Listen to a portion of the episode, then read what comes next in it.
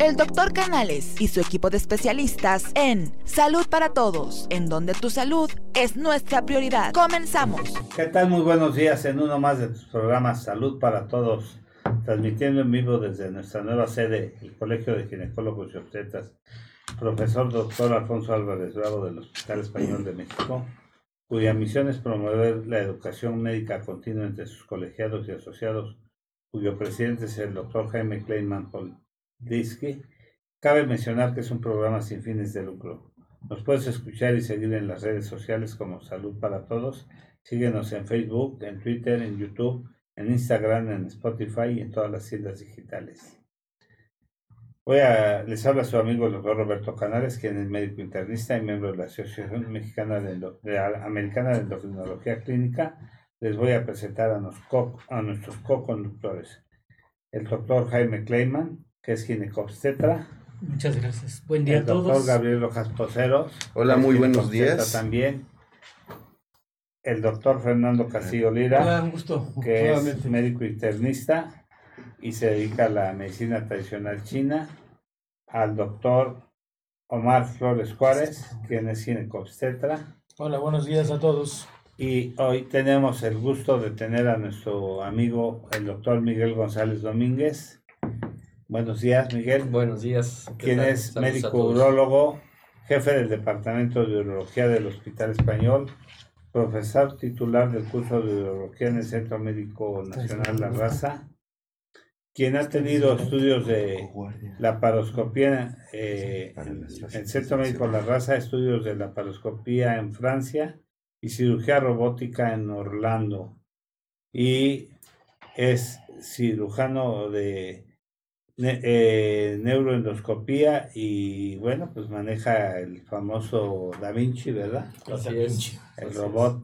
Un placer, un placer aquí estar con ustedes. Miguel, ya cuánto tenía que no estabas en nuestro programa, como dos años, ¿no? Ya iba para tres, pero pues no quería, no se dejaba. no se dejaba. Se cotiza muy alto. Ah, no, no, las ocupaciones. Lo que pasa es que supo que iba a haber, a ver ah, pasteles. Sabía pastel y es que bueno, ahora sí acudamos, ¿no? Aquí un placer estar con ustedes y poder pues, charlar sobre estos temas, ¿no? Este, eh, checamos que esté bien el audio porque la semana pasada checaron que al principio el audio no se escuchaba al principio. ¿Está bien el audio, Jesús? Bueno, y el tema de hoy es infecciones del tracto geniturinario en el hombre y la mujer. Y bueno, es una situación muy común tanto en el hombre como en la mujer. Y no sé si alguno de nuestros compañeros quiera tener la, eh, la palabra o directamente Miguel que nos dé una introducción sobre esto. No, bueno, pues la, la, realidad es que ahora que estoy rodeado de ginecólogos, pues ustedes son muchos de los que nos surten pacientes justamente en el área de la consulta, porque regularmente, por ejemplo, empezando por, por lo más esencial, que es la cistitis, que es una patología muy común en, en mujeres, pues regularmente al primer médico al que acuden y visitan es el ginecólogo, justamente, ¿no? Entonces, es, es el, el, paciente de primera, el médico de primera entrada y eh, regularmente pues acaban con nosotros los urólogos cuando ya se trata de alguna infección complicada, ¿no? Que eh, estamos hablando de estas infecciones complicadas que tienen que ver con que hay algún otro padecimiento que está originando o perpetuando ese, ese proceso infeccioso, ¿no? Entonces, pues, regularmente estas cistitis, pues bueno, pues empiezan con sus cuadros de sintomatología de ardor, la frecuencia para orinar, en muchos casos hematuria, y lo primero que hacen es hablarles a los médicos de cabecera y a sus ginecólogos, ¿no? Ahora sí que ustedes que los abordan en forma inicial, este, pues cuál sería la recomendación que tienen ustedes habitual para este tipo de pacientes, ¿no? Claro, bueno, estamos nosotros acostumbrados efectivamente a que nuestras pacientes nos hablen por teléfono y nos digan, bueno, este, tengo ardor para orinar, tengo molestia, eh, algo que, que, les pasa muy frecuentemente es que dice, termino de orinar, pero no termino. Eso, bueno, se llama tenesmo y, y pues está traduciendo una, una infección de vías urinarias. Y como tú dijiste, bueno, pues hay que, hay que pensar siempre en una infección eh, de vías urinarias baja, media o alta. Entonces, este, ya cuando es alta, ya cuando ya, ya es cuando te las mandamos. Es correcto. justamente. Primordialmente, ¿no? El paciente con uretritis o cistitis, ardor al hacer pipí, o lo que decía el doctor Kleiman, que se quedan con ganas de seguir haciendo, o al principio de la micción de la orina es mucho el ardor. Entonces, cuando ya nos buscan a nosotros. Orina y- fuego. Orina fuego, si orina lumbre, eso es muy común. Y entonces, cuando uno puede pensar en una E. coli, que es lo más común, y bueno, de ahí es ya donde se de- derivan infecciones, ¿no? Y este, bueno, y otro comentario es de que cuando hay infección en vagina, vaginitis, también es muy frecuente que esto lleve a una infección de vías urinarias. Entonces, siempre tener ese cuidado, ¿no? Si la paciente está refiriendo datos de infección de vías urinarias, pensar, sospechar que puede haber infección en vagina, en genitales. Entonces, casi siempre van juntas Asociadas. y hay que tratarlas. Claro, yo, yo siempre le digo a las pacientes, eh, el ano está contaminado, tiene muchas bacterias, y el vecino de arriba es la vagina. Y el de Entonces- más arriba, el meato. Y más el- arriba, y, y y el en el piso de arriba está, está el meato urinario. Entonces, pues el, el inquilino de abajo se puede subir uno o dos pisos. Es correcto. Algo que se ha comprobado, de verdad, que a mí me llama la atención, el uso de hilo dental es muy característico, muy común de infecciones de ano-vagina, ano-vulva vaginal, por el, el, el, El roce. El, roce, no como el chón de Pero antes. aclara que hilo dental. O sea, un traje de baño. Sí, o sea, vamos. así como el... Sí, sí, sí. Si no, van a venir los del hilo dental a bueno, reclamarte. ok. Hilo dental de chones. Exacto. Entonces, la famosa muy- tanga, ¿no? Por La famosa tanga o el famoso hilo dental. Es Y es más, decía un amigo, dice, desde que se hicieron los hilos dentales, tenemos más trabajo los ginecos o los urólogos Claro. por las infecciones tan comunes. Es correcto. ¿no?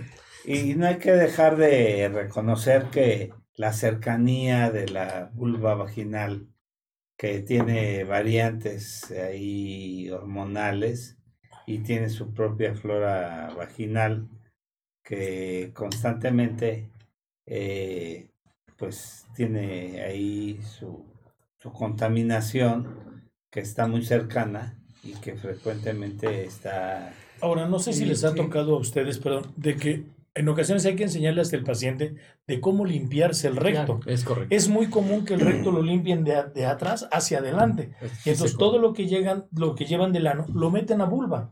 Se O viceversa, dicen mujeres, yo me seco, me limpio primero mi región anal y con el mismo papel le doy la vuelta y ya me seco la pipí. Pues es una contaminación impresionante, ¿no? Es increíble que a veces al paciente hay que enseñarle, a veces hasta cómo limpiarse el área, área genital, ¿no? Perdóname. Ahora, este, si recordarán que generalmente, así como las vías respiratorias, dices vías respiratorias altas y bajas, estamos acostumbrados en forma general, como lo marcado, ¿no? Desde el principio. La, la anatomía, la estructura, es. la dinámica de todas las vías urinarias cumple un papel muy importante. Entonces, generalmente las vías urinarias deben estar estériles.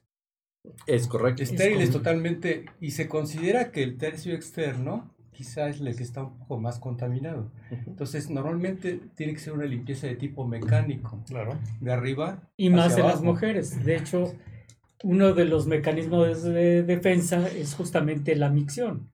En el hombre, bueno, la micción eh, cumple precisamente eso. O sea, el arrastre mecánico es mucho más efectivo porque el meato es más, más delgado. En la mujer se puede colonizar mucho, mucho más. Entonces, por eso la, la frecuencia mayor de infección de vías urinarias en mujeres que no. Y, no, y claro. simplemente de la, el tamaño, ¿no? La, la uretra. La o sea, uretra, exacto, más son o de menos. 20 a 25 en el varón y en la dama ¿Y vienen de 4, 5, 7 centímetros. Una vez, una vez Entonces, es muy en, pequeña. en una clase que yo tomé con el doctor Fernández del Castillo, él decía, el Que hombre, paz descanse. que en paz descanse, Que en paz descanse. el hombre está así, el hombre tiene su genital de fuera, el hombre es más común que lave su genital, que lo vea, y meato urinario es más viable a la vista, y la mujer está hacia adentro. El decir hacia adentro hay acuosidad, hay temperatura, y la, el tamaño de la uretra es mucho más, el tamaño de lo- que es eh, la uretra es mucho más grande, por eso es que la, la mujer tiende a cultivar la infección.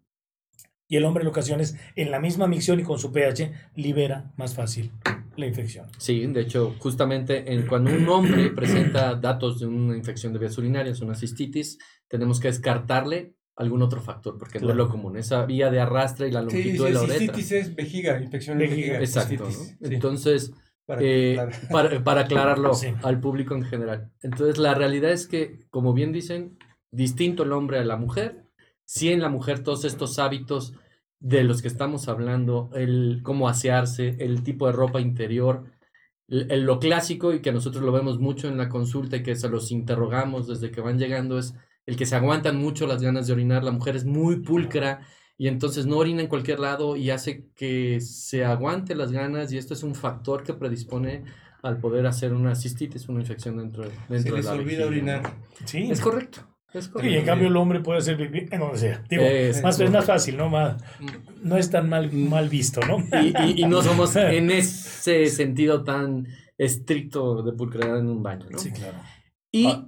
No está bien, adelante. Y, y, este, pues justamente cuando nosotros nos llegan, eh, que habitualmente eh, pues ya llegan porque tomaron algún tratamiento con antibiótico y entonces pues siguen presentando este proceso infeccioso, entonces es cuando abordamos. Obviamente abordamos con una historia clínica detallada, como ustedes lo hicieron previamente, los hábitos higiénicos que son un factor importante, sobre todo en mujeres más jóvenes, la actividad sexual, sabemos que existe esto que se llama cistitis de la luna de miel, claro. que es común, sobre todo en mujeres que empiezan a tener una actividad sexual Muy mucho más activa. frecuente, más activa Más y que activa. por la manipulación de la zona puede generar este proceso infeccioso. Y posteriormente nos vamos a los detalles de los factores que pueden llegar a generarlo. La edad es un factor, sabemos que también en mujeres mayores que ya están en un estado eh, eh, con menopausia, eh, empieza a haber una disminución de hormonas, empieza a disminuir la calidad de moco de la vagina, empieza a disminuir esta protección que ofrece normalmente este moco dentro de la vagina. Todavía algunas de estas pacientes tienen actividad sexual con una fricción de la zona vaginal eh, secundaria ya a esa pérdida de la lubricación que genera una irritación de la vagina y que puede ser otro factor. Claro. Eh, hablando de puros hábitos, ¿no? Y después nosotros nos encargamos de estudiar, pues, cómo está trabajando la vejiga, ¿no? Eh, cómo está la vía urinaria en general, para ver si no hay algún otro factor agregado que esté haciendo esta infección complicada o que esté presentando una infección de repetición. ¿A qué le llamamos nosotros infección de repetición? Que se presente por lo menos de dos a tres infecciones en el transcurso de seis meses o un año. Eso no es común, eso significa que hay algún factor que lo puede estar agregando y entonces hay que estudiarlo, ¿no? Y en esos momentos estudiamos vejiga primero. Sabemos que hay trastornos funcionales de la vejiga. La vejiga es un músculo, un reservorio que normalmente se llena a cierta capacidad. En el momento en que llegó a esa capacidad, eh, manda la orden de contracción. El deseo de orinar es la contracción que genera la vejiga. El esfínter se relaja y vamos a orinar. Hay trastornos en la funcionalidad de la vejiga, en donde la vejiga o no se contrae con la fuerza suficiente o el esfínter no se relaja. Y esto nos genera que se quede orina atrapada en la vejiga y el agua estancada aquí en China puede ser un factor de riesgo para hacer Claro. procesos infecciosos. ¿no? Puede estar acompañado de algún otro factor como podría ser una litiasis, una piedra en la vía urinaria que no genera dolor forzosamente porque puede estar alojada en el riñón y ser un factor de riesgo para estar generando estos procesos infecciosos. Pero cuando entra por el uretero causa un dolor. Eh, no, cuando baja una piedra, las expertas en dolor que son las mujeres lo comparan con un parto. dolor de parto. Así que, así que eh, pues es una forma de saberlo, pero hay ocasiones donde tenemos una piedra pequeña y puede ser un factor, Factor que lo esté generando. ¿no? Y hay una cosa bien interesante también que aquí hay que aclarar que pasa desapercibida. La vida sexual, cuando comentaron, sobre todo la vida sexual activa. Las enfermedades de transmisión sexual, la, la- en lugar por la cavidad eh, anal, perdón, cavidad vaginal, Ujú. por la cavidad anal. Que también, Entonces, ese es otro tema. Exacto. También ese es otro ya tema. llegaremos a ese Sí, tema. Esa es otra infección. Otro tipo de infección, pero para considerarla. es- Ahora, la más Sí, común, claro. la más común infección de vías urinarias es la Escherichia coli, la E. coli, Es correcto. que, que se maneja. Entonces, bueno, para que tú continúes el tema Pues, de la E. coli. de hecho, justamente comentando lo que dice el doctor, desgraciadamente, cuando empiezan a tener actividad sexual hay gente un poquito más abierta Sí. y entonces tienen actividad sexual por vía rectal, ¿no? Y el tema es que regularmente no utilizan una protección Claro. para esta relación sexual. Y eso significa que eh, contaminan, en recto, este caso, vagina, recto, urinario. es ¿no? correcto, hacen una penetración por el recto, se contamina toda la uretra y luego además le agregan que vuelven a hacer una penetración vaginal y bueno, esto se vuelve un desastre. Un. Y en el hombre es la causa, es una causa muy común de uretritis y prostatitis secundario al coito anal sin el hecho de tener un, un preservativo. y ahorita precisamente también hay que, hoy en día hay que entender que no solamente es por contaminación, penetración eh, ano-vagina, sino también la, eh, la manipulación bucal. Sí, claro. Mm. sí, Hoy en claro. día hay nuevas bacterias y nuevas cepas que no corresponden a la región, Es las correcto. bucales. Entonces se habla mucho del, ne- meningococo. Sí, meningococo. Es muy Y es frecuente. causado por el famoso beso negro. No tiene nada que ver ahí, Es correcto. por el famoso se coloca en ese lugar. Sí. Sí. ¿Sí sabes eso, Gabrielito? no? Sí, sí, sí. Bueno. Están preguntando lo de las por las relaciones sexuales, que por qué pasa eso. Eh, aquí uno de nuestros escuchas, nuestras escuchas, está que- preguntando que por qué por las relaciones sexuales pasan las infecciones. Ahorita, bueno, lo ¿Por está explicando el, eh, el doctor Miguel, pues porque hay infecciones, hay escurrimientos genitales. Es justamente la localización de Hay lo que estamos hablando, ¿no? La contigüidad de los, de los, de, lo- de- de la región, del recto, la vagina y la uretra, la manipulación de la zona. Hay en ocasiones que pues, muchas veces no se tiene ni el cuidado de previamente hacerse un aseo de las manos ahora que está de moda para Sí, claro. poder tocar los genitales. Muchas veces la lubricación es excesiva y pues eh, en ocasiones puede el mismo pene rozar la zona del recto. O es más, hasta la propia masturbación de la persona, de la señora, que en ocasiones ella misma frota entre recto y vagina. Ella misma es portadora, ya no, ya no, para no culpar tanto hacia el esposo, no, el esposo Claro. toca, pero también hasta la misma señora, ¿no? En, o es muy común también en juguetes sexuales, el dildo famoso, que en ocasiones mismo dildo no lo lavan, no tienen la higiene y lo usan en recto, vulva, y entonces es un, es un portador de infección impresionante. Sí, de hecho, eso- ese tipo de juguetes De deben de, juguetes. de primero asearse con Tam- un antiséptico. También ¿no? están preguntando que eh, este que si por lo del COVID se vale tener relaciones sexuales y o cómo se puede hacer. Bueno, pues se supone que si no tienen problemas. Si están en cuarentena los dos no tienen de que ver pues, un no mayor Pero, tienen, ¿no? pero recordando que el COVID se pega por saliva y por heces fecales. Es correcto. No, por eso, pero si no eh, tienen aunque- problemas de, de enfermedad. No, Ah, no, enfermedad no, no hay es una- problema. Y es una pareja que está encerradita. Creo que en relación a lo mismo, lo que estás comentando, ¿no? Lo que están comentando en este momento. Sí, te- tiene toda la razón. Si no ha habido un contacto que sea positivo a COVID. Sí. como con toda la sintomatología, o que hayan estado en una etapa realmente hospitalaria y que hayan salido adelante, hay un estudio que se publicó en donde se hace en, los- en el, en- en el, en el semen, Sí, en este hecho. caso en el varón. Se estudia el semen y se ha llegado a encontrar precisamente alguna Evidencia de- de COVID, sí, de en el semen, pero Es estamos correcto. hablando de situaciones distintas. Claro. Sí, claro. Con- con Sí, estamos hablando de un paciente Aquí hace ya una pregunta positivo, para pues. Omar. eh, dice que señala que hay una manera de limpiarse cuál eh, o cómo es lo correcto. De- la forma de limpiarse la, la forma de limpiarse la vagina primordialmente, no, así no, no, no, primordialmente es de, de esta parte hacia adelante, o sea, sin llegar a la región rectal, únicamente vulva vaginal y nunca tallar con tanta fuerza. Y el recto es de la parte de acá hacia, hacia atrás, o sea, de la parte de fuera hacia, de atrás hacia afuera, para distinguir genitales. Un ejemplo, vulva vaginal hacia arriba, recto hacia atrás. Nunca pasar, nunca pasar recto por vulva vaginal. Bueno, Exacto. Ahora, ahora yo les voy a hacer una pregunta Sí. como. Este, ¿Qué opinan de, de los antisépticos vaginales y de las Ah, duchas vaginales? iba a preguntar. bueno, pues mira, finalmente, este, no, no, no es recomendable porque recordemos que son distintos pHs, el de la vagina, el del cuello y el de la vulva o la piel. Si ustedes meten algún material, pues eh, generalmente es un pH único. Entonces, no son recomendables duchas eh, de ninguna, con ninguna especie, Hay desde yogur, vinagre, todo lo que la paciente No, puede sal. ponerse. Sí, hacen unas Me ensaladas. Esos no son buenos, ¿ok? Creímos que lo habían mandado de guardia. Sí. Estaba muy serio. ahora. Ah, no, es que Sí, estaba no, viendo los... de guardia fui yo. Está todo Sí me este, pegaron. ¿no? ojeroso, Estaba, Gabriel. estaba este, viendo los... También están mensajes. preguntando que si se pueden infectar de alguna enfermedad por sexo oral. Claro que sí, Sí, claro, sí. Claro, claro, de volviendo, hecho, volviendo rápido al Hemos tema nada más. visto pacientes con, con papiloma, condiloma. eh, Cuerdas Vocal, vocales. Claro, claro, claro. Volviendo al tema, independientemente, el, hay, hay unos shampoos vaginales que pueden usarse, que no te modifican. para uso externo. Exacto, externo, exacto, pues, vulvares, para uso- vulvares. vulvares, Sí. para uso Vulvares no externo. Lo que sí, decía el doctor, el, el cambiar el pH con lavado, que lo más común es Es el famoso café, benzal, no es recomendable porque barres tu flora vaginal y entonces queda mucho más expuesta a una infección. Sí, me- Claro, ahorita ya lo había dicho Roberto, el, el pH. ¿Qué es esto del pH? Estamos hablando del pH. pH es el grado de acidez o alcalinidad de un elemento. El pH de la vagina, prácticamente el de la vagina debe de ser ácido.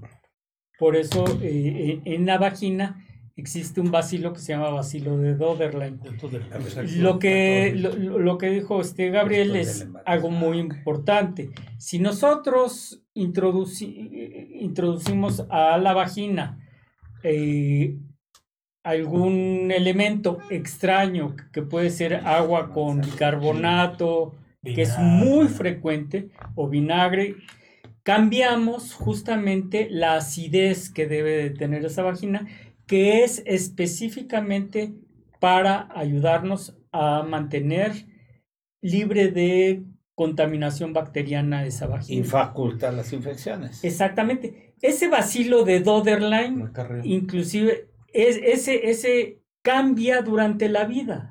Entonces, también como cambia durante la vida, o sea, la adolescencia o en, o en este, o sea, no es lo mismo el pH de un adolescente Que una señora. de, que una, que una paciente Doctor, con ahorita, Clayman, ahorita que dijo cambia durante la vida, se refiere que puede cambiar ese pH en un ciclo menstrual. Igual, Que exactamente. puede propiciar o predisponer a un proceso infeccioso. Por eso, vaginal. en algunas eh, pacientes es más frecuente que tengan una cistitis, una vaginitis al final del periodo Periodo menstrual. del periodo Se, se menstrual. puede volver de un saprófito a un parásito. patógeno. Para eso, sí, claro.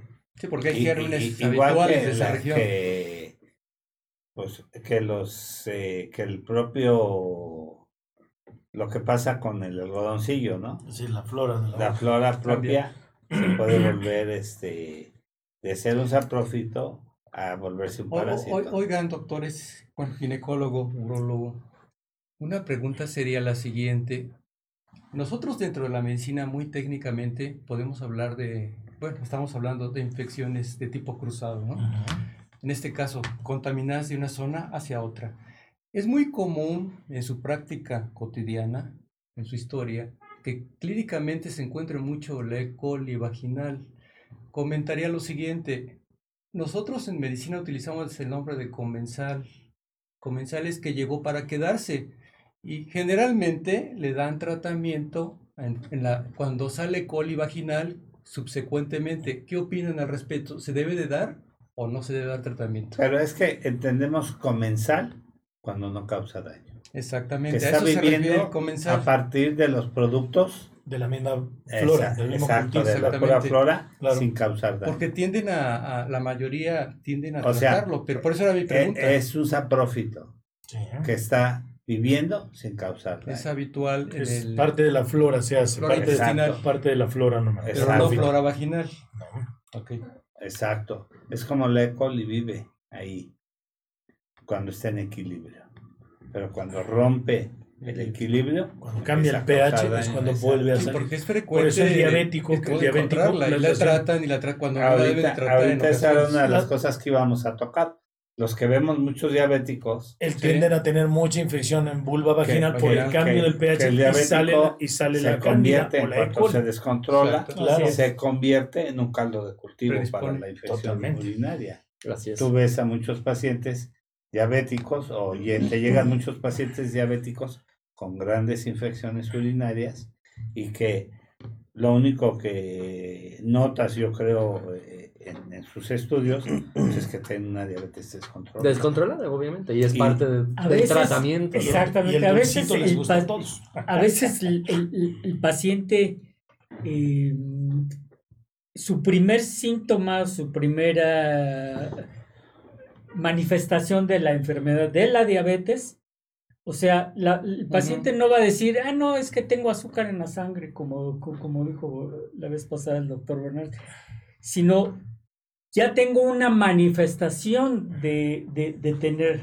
esa eh, azúcar elevada en la sangre y esa manifestación puede debutar el paciente con una infección. No, no, doctor, ahorita qué bueno que también lo está recordando, porque desde el punto de vista clínico, en la experiencia, todos sabemos que un paciente que a pesar de que le estés dando tratamiento, es. ya has identificado la causa. y se vuelve un dolor de cabeza. Sí, sí, no- sí, se vuelve causal, causal, causal y Sí, causal. si no atiende sus niveles de azúcar o su control, Sí, se hace una pielonefritis. ¿no? persiste la infección. Persiste la inf- totalmente. la Y se hace infección. resistente. Claro. Es Sí, muy y- importante. y, y eso es, o sea, el paciente debuta con, con esta infección persistente y entonces se vuelve un dolor de cabeza porque el médico le da antibióticos, el paciente empieza con, eh, con un problema de hongos, después otra vez empieza con, con bacterias y su problema de, de diabetes se va a descompensar por la misma infección, o sea, Claro. y es un círculo vicioso. Se, des- se descompensa por la infección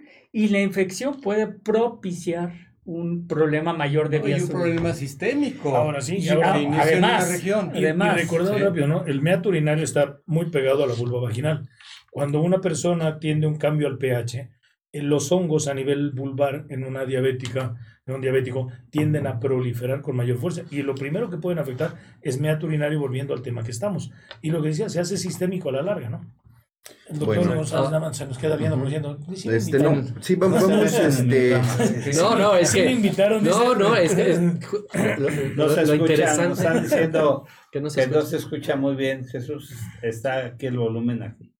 adelante, Mike. Lo, lo- lo interesante de justamente este tema, de, de cuando lo seleccionamos, yo creo que nos vamos a echar como unos cuatro o cinco programas. porque es, es, es muy Está interesante, bueno. exacto, es, es algo de lo más común y que tiene bastantes puntos de vista, ¿no? O sea, ahorita justamente hablando de estos problemas que son inmunodeficiencias y como la diabetes que, que predisponen a poder tener un proceso infeccioso, ahora yo los voy a interrogar también, aprovechando el viaje. Entonces, ¿Qué opinan, ¿Qué opinan de estas pacientes típicas ya, una mujer menopáusica, añosa, que trae algo de incontinencia urinaria por, por Un un descenso, un cistocele, Exacto. Y que tienen bacteriurias asintomáticas? Esa es buena pregunta. A la típica mujer que le hicieron examen general de orina y salió positivo, tiene bacterias, le hicieron un cultivo y salió, pero está amor. Y la señora tiene 70, 75 años. Bueno, es lo mismo que pasa con, ¿Ah? con la paciente embarazada. No hay que olvidarnos que nuestra paciente embarazada es una de las cosas que tenemos que, que tener presente. Y por eso la vemos cada mes, porque se nos puede pasar justamente una bacteriuria asintomática. O sea, ¿qué, qué es esto?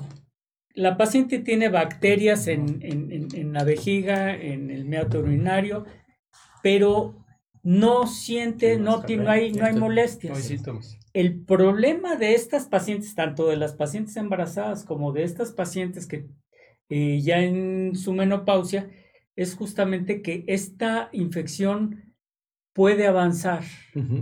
Y ese es el problema que tenemos. O sea, de una uretritis, o sea, de un problema de la uretra, puede avanzar a una cistitis, de una cistitis a una pielonefritis, a una glomerulonefritis. O sea, inflamatorio, o sea, estoy diciendo que Todos los anexos. eh, 1, 2, 3, empezamos por la uretra, luego nos vamos a la vejiga, luego nos vamos a, a- a- a los ureteros y No, luego ya los riñones. Sí, doctor, regresándole la Y ese es el pregunta, problema.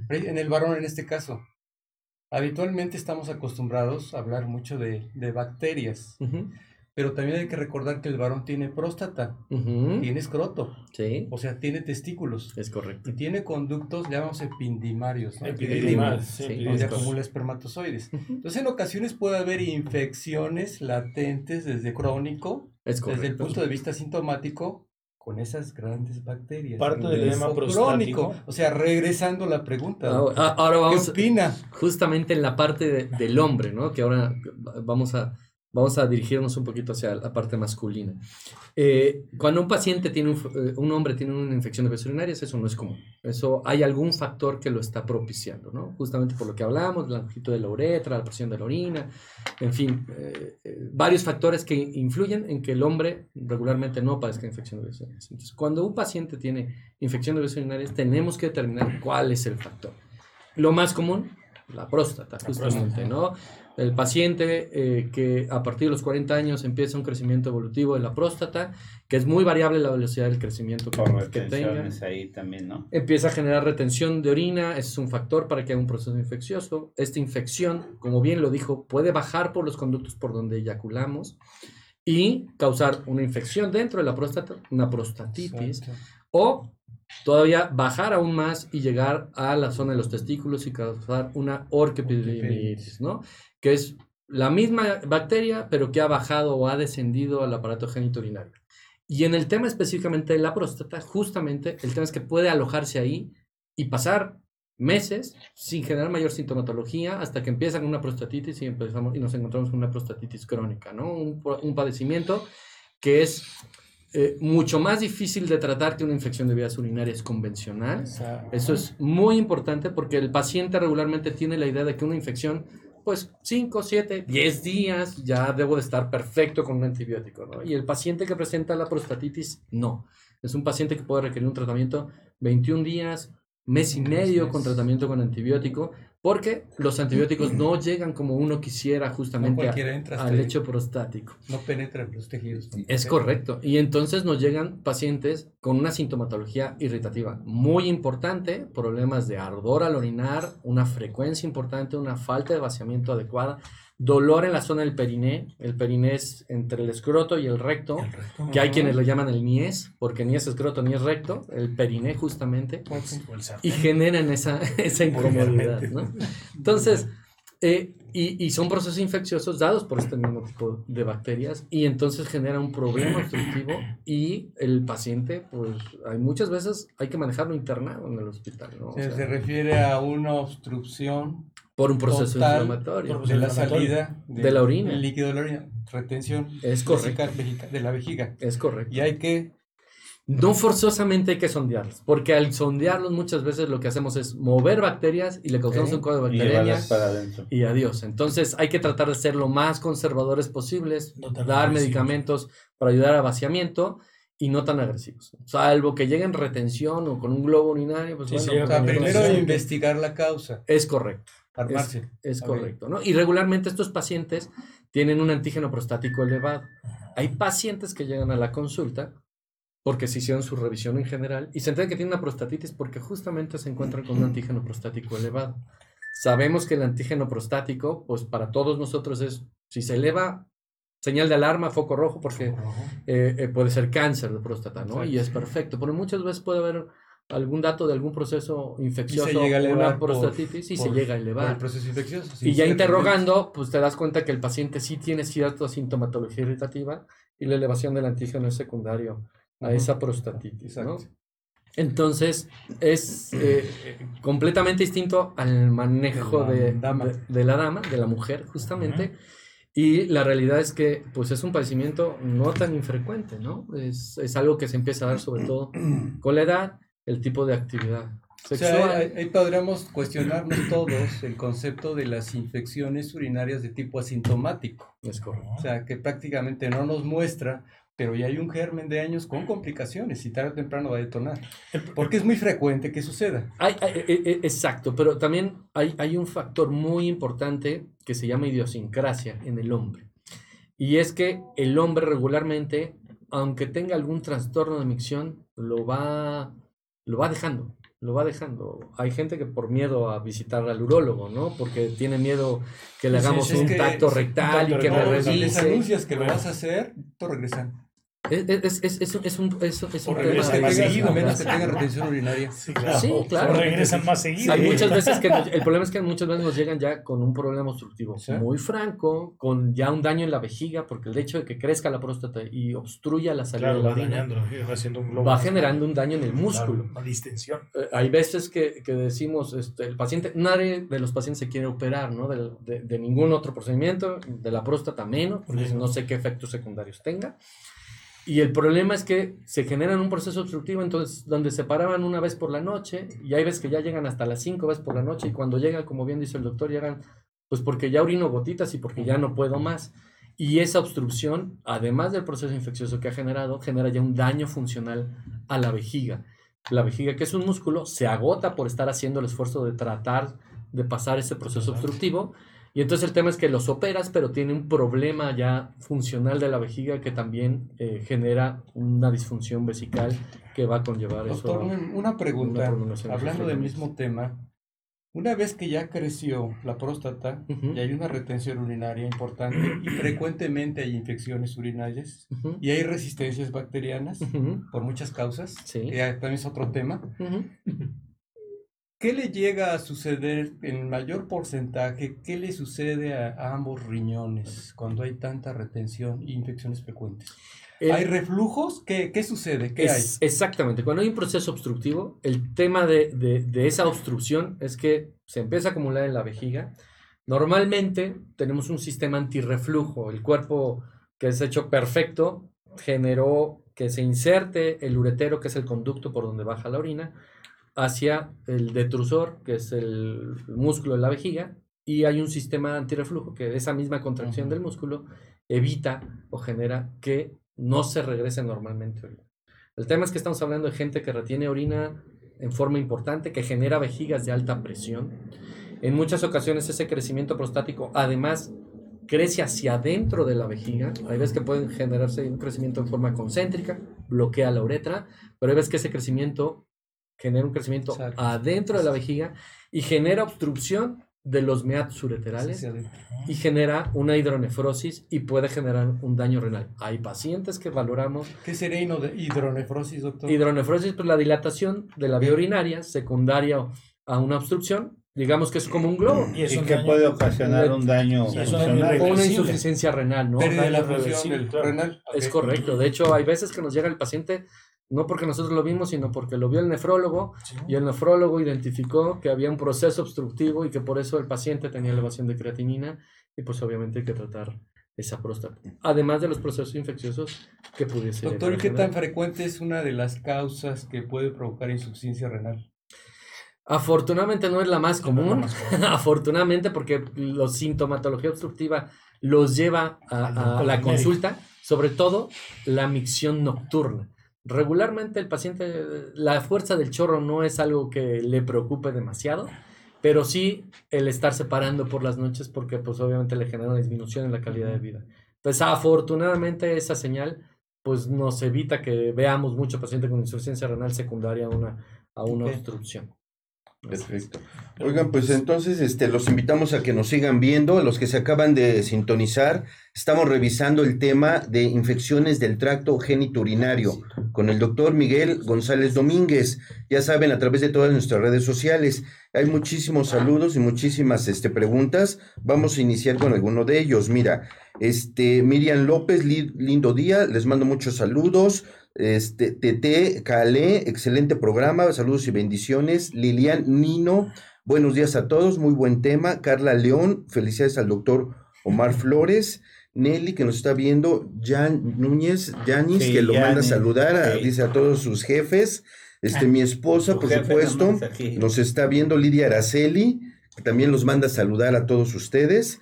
Y pues mira, aquí empiezan las preguntas. Una de ellas, Cruz. Ah, también nos está Jorge viendo. Vázquez García. Ah, amigo. perfecto, el doctor, los dos doctores que ya han estado aquí con nosotros. Pues qué bueno.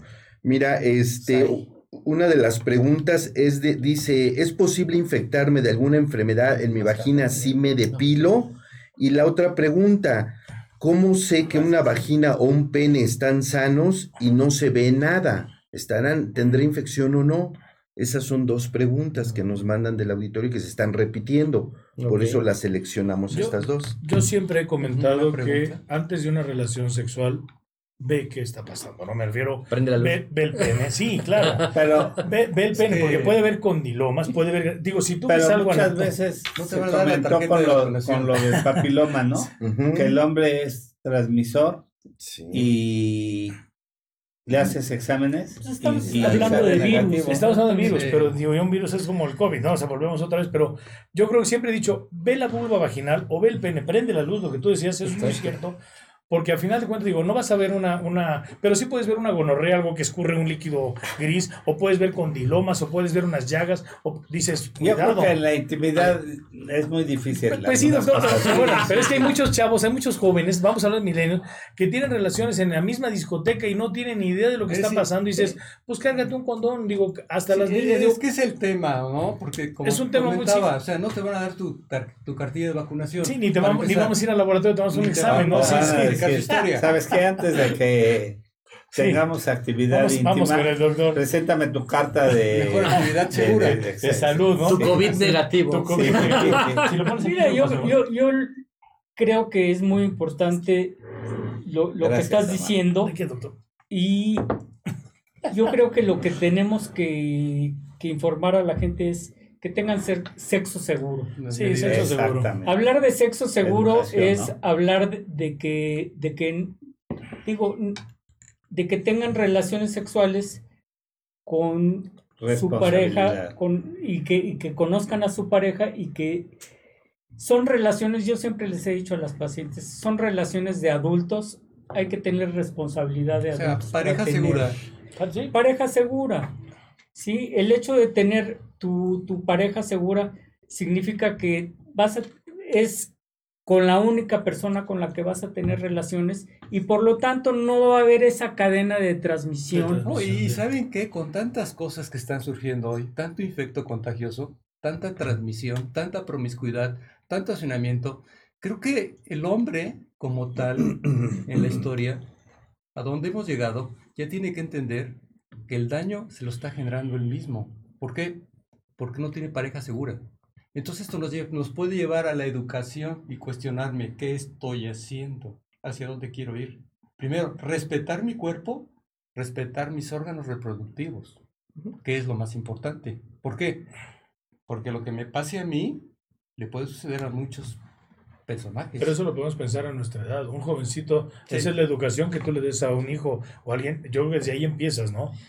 Porque tú puedes decir, nosotros a esta edad ya puedes decir cuidado, precaución, pero a la edad de 20, 22, 24 años, por favor, No, mándalos. la hormona. La hormona, La la hormona hormona, gana. la hormona vence la Pero neurona. más que nada sería ahora, actualmente ya hay mucha información. Yo, La cuestión es informarse. yo creo que hay varios puntos en esto Cuando que están. cabeza chica calienta, cabeza grande.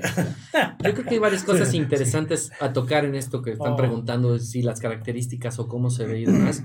Porque, bueno, recordemos que sí hay enfermedades de transmisión sexual, pero sí hay condiciones eh, de infección que no forzosamente están relacionadas a eh, una enfermedad de transmisión sexual. Exacto. Entonces, dícese la- una mujer que hace una candidiasis por una zona de humedad, ella tiene que detectarse pues, un flujo extraño, comezón, prurito, es. este, algunas características. Y el hombre, sobre todo la gente que no está circuncidada, circuncidada significa que este, le quitaron el prepucio, la gente que tiene el prepucio, que tiene este capuchón de piel que cubre el glande, por el simple hecho de tener este capuchón, aunque sea una persona higiénica, puede generar algún proceso infeccioso que le llamamos balanitis. Balanitis. Y que tiene que ver con el sudor, la acumulación de orina en esa zona, el esmegma que normalmente produce, que es una escamación, que es una natilla blanca que Pero produce ya ves esa que zona. lo desestimó la, la- los pediatras, ya la, la Academia ¿La circuncisión? de no Pediatría, es- bueno, ya, ya lo han desestimado, ¿no? Y justamente por esto, pues el tema es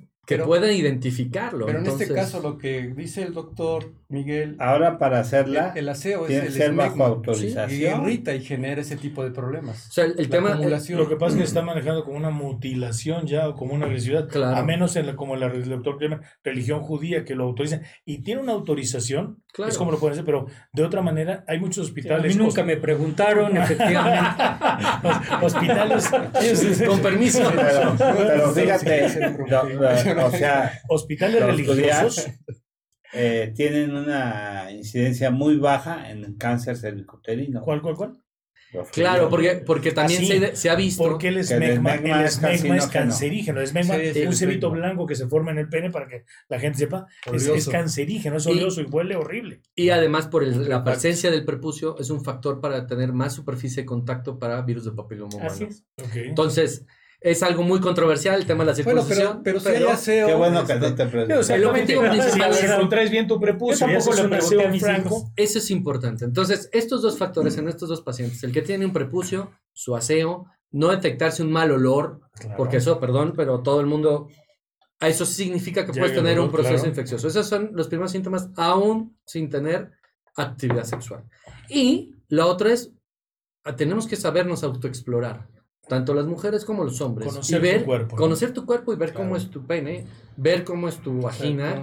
Y sobre eso, si tú notas algún detalle que está fuera de lo que normalmente tienes, pues acudir al médico porque probablemente a lo mejor sí pudieses tener algún proceso Y infeccioso. lo curioso, ahorita ¿no? que lo dijiste, Miguel, la mayoría de, las, de los seres humanos, en este caso las damas, no conocen sus órganos reproductores o me equivoco. Sí, ¿no? No, no, no, No, te equivocas. no. Inclusive, yo, yo tengo una anécdota, o sea, realmente el problema muchas veces versa en que la paciente le pregunta a uno, ¿y tienes flujo? Lo normal. Espérame tantito, o sea, cuando dices lo normal, Verde, fétido y mucho.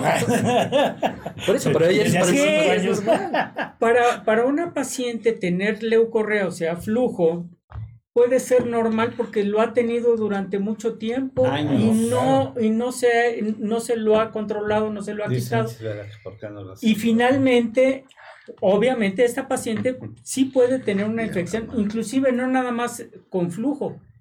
Este mojas tu ropa interior, sí lo normal. Tú dices, bueno, y por eso uno tiene que ir y preguntar esto a las pacientes porque muchas veces ellas piensan que algo es normal cuando no es normal y precisamente eso puede complicar más su situación Exacto. y su Sí. enfermedad. Es correcto. Es, es muy cierto lo, lo que dices. Les preguntas a los pacientes, ¿tiene flujo o escurrimiento? Porque le dices escurrimiento genital anormal. Dicen, ay, ¿qué es eso? no? Te dicen, Que poquito. tiene flujo. Poquito. Lo normal. Lo le dices, es que lo normal es que no exista, ¿no?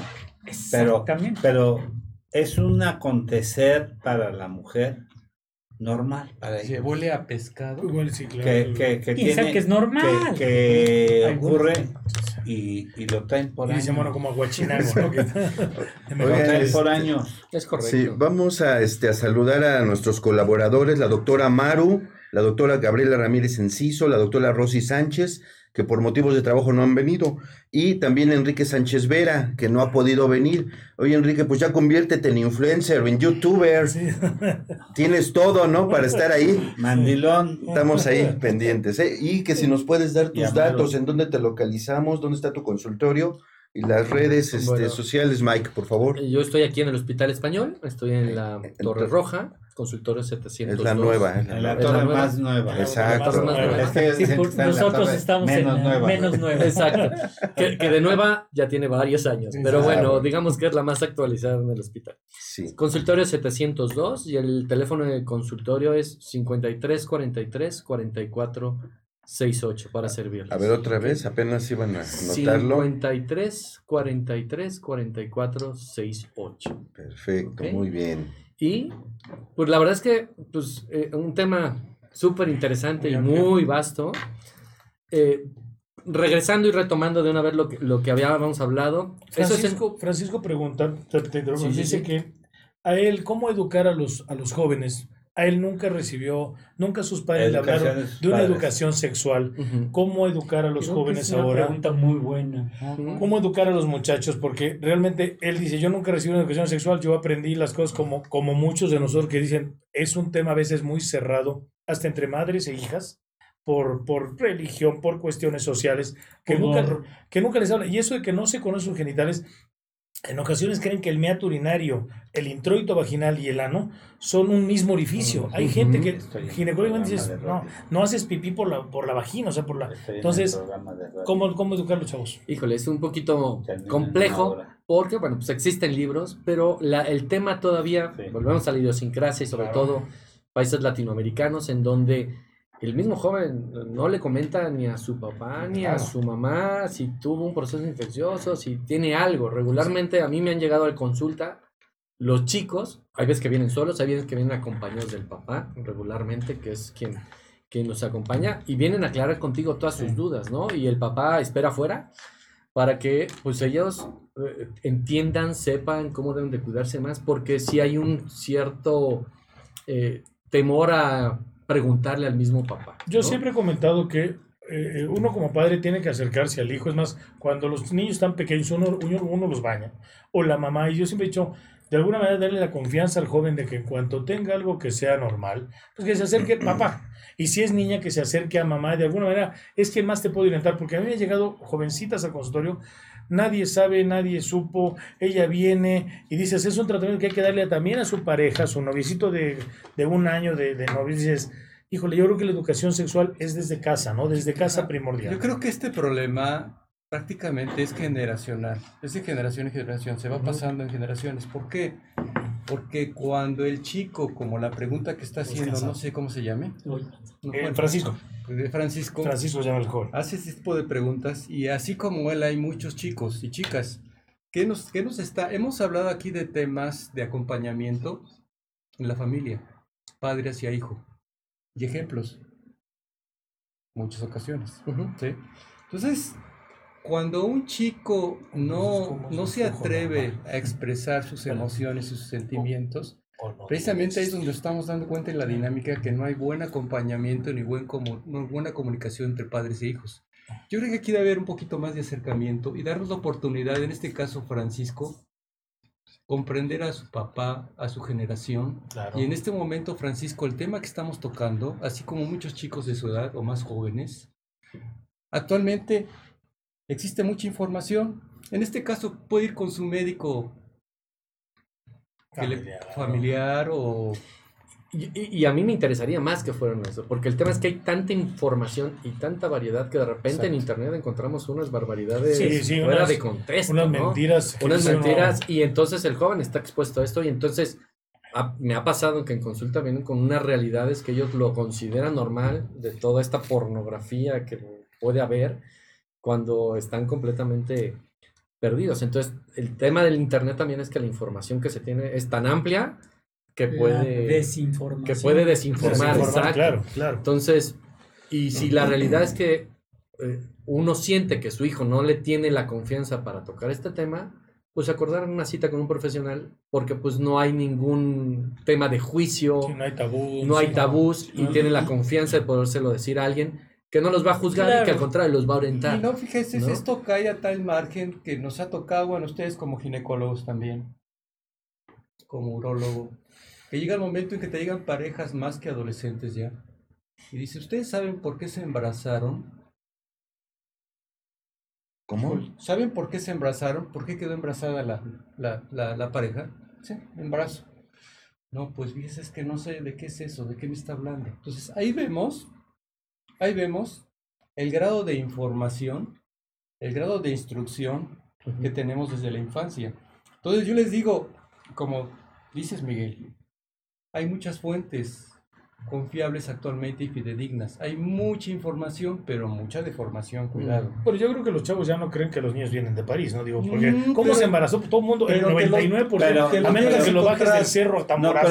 pero, a pero a encontrar. veces, o sea, ni siquiera hay introducción, ¿eh? No ah, hay. sí, claro, nada más con, sí, nada con, más- con que haya espermas en vello público se puede darse. más la Ah, puntita, Hay, hay o sea, una pregunta importante, pero sobre todo Sí. saludar a, a la esposa de Gabriel, a Lidia Araceli, que siempre Saludos, nos está gracias. ayudando, Sí, eh, sí, nos sí. está este, viendo. Muchos saludos, Lidia, de todo el panel aquí. Gracias. Eh, al urgenciólogo Marco también que ha estado con nosotros. Y hay una pregunta que eh, le hacen a Maru, dice que un paciente con COVID, eh, con COVID eh, se presentó presentó insuficiencia renal mm, y que lo tuvieron que dializar sin ser diabético. Bueno, hay que saber que los pacientes COVID frecuentemente presentan insuficiencia renal. Exacto. De hecho, Entonces los tienen que dializar Ajá. Y que finalmente falleció. Entonces fue una complicación de, del mismo padecimiento. Es una de las complicaciones. es un- Ujú. es- yo, yo creo que el, el principal tema es que el, el COVID eh, puede generar un daño orgánico múltiple Sí, claro. que influye en muchas cosas. Parte de esas, de esos, pues, de los órganos vitales, pues es el riñón y pues pueden eh, Aunque no exista el antecedente. aunque no exista el antecedente, no no, sean diabéticos ni demás, El COVID, y requerir eh, en esos momentos diálisis, el ¿no? COVID es un daño orgánico múltiple, como lo sí. decía el doctor González, y al final de cuentas te puede dar lesión de insuficiencia pulmonar, hasta un daño renal, hasta una, no sé, un infarto por la misma insuficiencia. O sea, es, es colateral, lo todo va. Porque aquí ya es hablar de las cepas, ¿no? Sí, las El- cepas. Desde la primer cepa, Ujú. Sí, sí, sí. el SARS, el MERS y actualmente el- la que tenemos, el, el COVID, ¿no? El 2. Incluso están 19. diciendo que la Organización Mundial de la Salud que el virus probablemente va a persistir y vamos a tener que sobrevivir con él como se está viviendo con el VIH. Pues casi todos los virus llegan para quedarse. llegan para quedarse. los Sí, virus llegan y se quedan. La realidad es que Aquí hay una pregunta que me voy a permitir este contestar que llegan niñas con infecciones eh, de vías urinarias o infecciones eh, escurrimientos eh, vaginales. vaginales. Y es que las pequeñas ya de, de edad escolar no les gusta que ya entren las mamás o en las escuelas, ya las dejan ir al baño solas y lo que decía Omar, ya no se saben asear correctamente y se llevan o se limpian inadecuadamente y se llevan el, la popó hacia la vagina o hacia el tracto urinario y, y las mamás llegan asustadísimas porque llegan con su pantaletita manchada y les digo pues es una cosa muy común muy frecuente que veamos en la consulta. Se les da un tratamiento a base principalmente de metronidazol se les da tratamiento para las vías urinarias y asunto arreglado y, y las mamás llegan eh, muy asustadas, entonces eh, les digo que no tienen ningún problema, nada más que tengan cuidado cuando estén en casa, pues que les enseñen a tener un Regularmente son hábitos, ¿no? Yo creo que es básico eso, enseñarles a, a niñas pequeñas, porque ya en kinders o en primarias, te hablo primer ciclo, primero, segundo, tercero, ya las maestras ya no entran hasta por mismo respeto y pudor a la niña. Entonces, la niña en ocasiones se limpia, lo que decía el doctor Canales, y llega mamá me arde. Entonces, yo creo que es básico que las mamás enseñen a sus niños, a sus niñas, cómo asearse vulva vaginal. Y si la niña de alguna manera va manchadita o a veces la misma pipí que queda, que no se secó, eso puede fermentar una infeccióncita. Es, es educación mamá-hija, ¿no? Hubo una pregunta que quedó en el aire y que no contestamos y Sí, que sí. fue bastante y es bastante interesante porque es, además es muy común porque está de moda, que es el hecho de rasurarse el vello público Sí, lo- o los genitales. Lo están ¿no? preguntando otra Es- vez, dice, es que ¿no? a mi novio y a mí, este, ambos nos depilamos. ¿Existe un- algún problema a la larga? Sí, la sí. están repitiendo la Ah. pregunta. ¿Ustedes qué opinan? Yo siempre he dicho que el, el vello púbico es un mecanismo de defensa y Exacto. protección para los órganos genitales. Ahora les gusta andar pelones. Sí, ahora les gusta a veces rasurarse o no rasurarse. Yo sé, ahora muchos chavos comentan o jóvenes comentan que es como también traer el pelo afro, pues también no es tan grato a la visión o a la vista como también el vello del hombre, pero al final de cuentas ya son modismos, ¿no? Hay quien se rasura todo, hay quien baja un poco el vello, pero siempre tiene la vulva vaginal que tener vello porque el vello es un mecanismo de precaución y protección natural del cuerpo. Ustedes verán, ¿no? Como ginecólogos. Y bueno, Ahora, si el Eh, hombre se rasura, no se rasura, bueno, al final de cuentas no tiene tanto problema, pero al final de cuentas es una parte que protege lo que viene siendo cuerpo peneano, ¿no? Se ve que, ve que hay una ventana, ¿no? Le llaman el vestíbulo. El Pues ya vestíbulo, para sí. las cesáreas ya no se rasura, ¿no? No, ya para cesárea, no, para partos, Entonces, creo que se hace- No, no, no se recomienda ya el rasurado. ¿Por qué? Porque puedes cambiar las condiciones de acidez y de Ya, pH. Ras- Rasurado, Y sí, incluso claro. causaba más infecciones, ¿no? Y causa Sí. infecciones el rasurado. Sí. Es muy frecuente. O rasurar nada más O- la región o- donde o se bajar, o simplemente para- bajarlo un poco, porque también Algo estético. no es lo mismo ver a Leonardo Cuellar que, o sea, ¿se acuerdan Sí, de él? algo que, estético. que- que ver algo bonito estético, sí, sí, sí me explico, pero bueno, es, es, Un es también corazoncito. un corazoncito, algo, algo bueno a la vista, ¿no?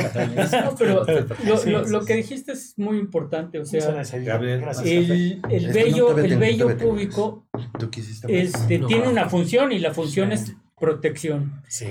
Y, y algo, y retomando algo que, que- que estaban diciendo en cuestión de, de la educación sexual, yo creo que consejo como padre es agarrar y, y darle esa educación a nuestros hijos, pero en una forma natural, en una forma no, no, no, no, no decirle, mira, te voy a contar un secreto y este secreto Sí, como el tabú del eh, misterio, ¿no? tabú, Sí. Como tabú, como misterio, sino como algo natural. Y algo muy importante, preguntarle a, nuestro, a, nuestros hijos hasta dónde saben ellos, hasta dónde, para que nosotros les, les podamos contestar, ¿no? Porque este, hay veces que, que, que el niño no, no tiene ni idea Es la edad. y entonces este, nosotros le estamos sobreinformando cosas que ni siquiera se, se Sí. tiene por qué imaginar. Hay edad y tiempo, ¿no? Para- para- Hay edad y tiempo. y yo creo que eso es también muy importante. ¿sí? Manejar la edad, el tiempo y tanto al hombre como a la mujer, Sexólogo. ¿sí? llevarlos a, a esa educación sexual como algo natural y yo creo que eso es lo más importante. Justamente ahora en el hombre, por ejemplo, ahora hablando sobre el- el- el- la rasurada, pues volvemos al mismo tema. El, el vello es una protección. Claro. Entonces, ¿qué pasa? Que la gente que se rasura, en muchas ocasiones, si hay virus del papiloma humano o hay un molusco contagioso, Molusco. el choque de la vulva con, con el periné y la zona de, de, Los fluidos, de lo exacto, secundario a eso, las pues, laceraciones. empezamos a ver en la zona de la vulva, porque esa, esa, esa parte de ese vello sirve de protección. Entonces, sí estilizarlo, pero la recomendación sería, por lo menos en la parte del hombre, no, no hacer un rasurado. Sí, no, no rasurar totalmente. Ah, Pueden ras, hacer ¿no? algo estético, algo, o sea, bajar un poco el, pero siempre tener vello, ¿no? Siempre tener vello. Y la vulva vaginal, la primordial, debe tener vello. Es como una de las precauciones. Si tienen mu- mucho vello en la parte alta, bueno, pueden, pero la vulva vaginal como tal, es bueno tener una, una protección de vello. Muy bien. Bueno, pues nos- ya nos están diciendo que faltaron algunos saludos. Nuevamente, saludos a la doctora eh, Gabriela Ramírez Enciso, saludos al, doc- al doctor Mar- Marco Antonio Villalobos, urgenciólogo, que ha estado aquí con nosotros. Nuestro amigo Marco. Exacto. Oye, Mike, y otra pregunta. Están diciendo que cuáles son las causas de los cálculos renales. Ándale.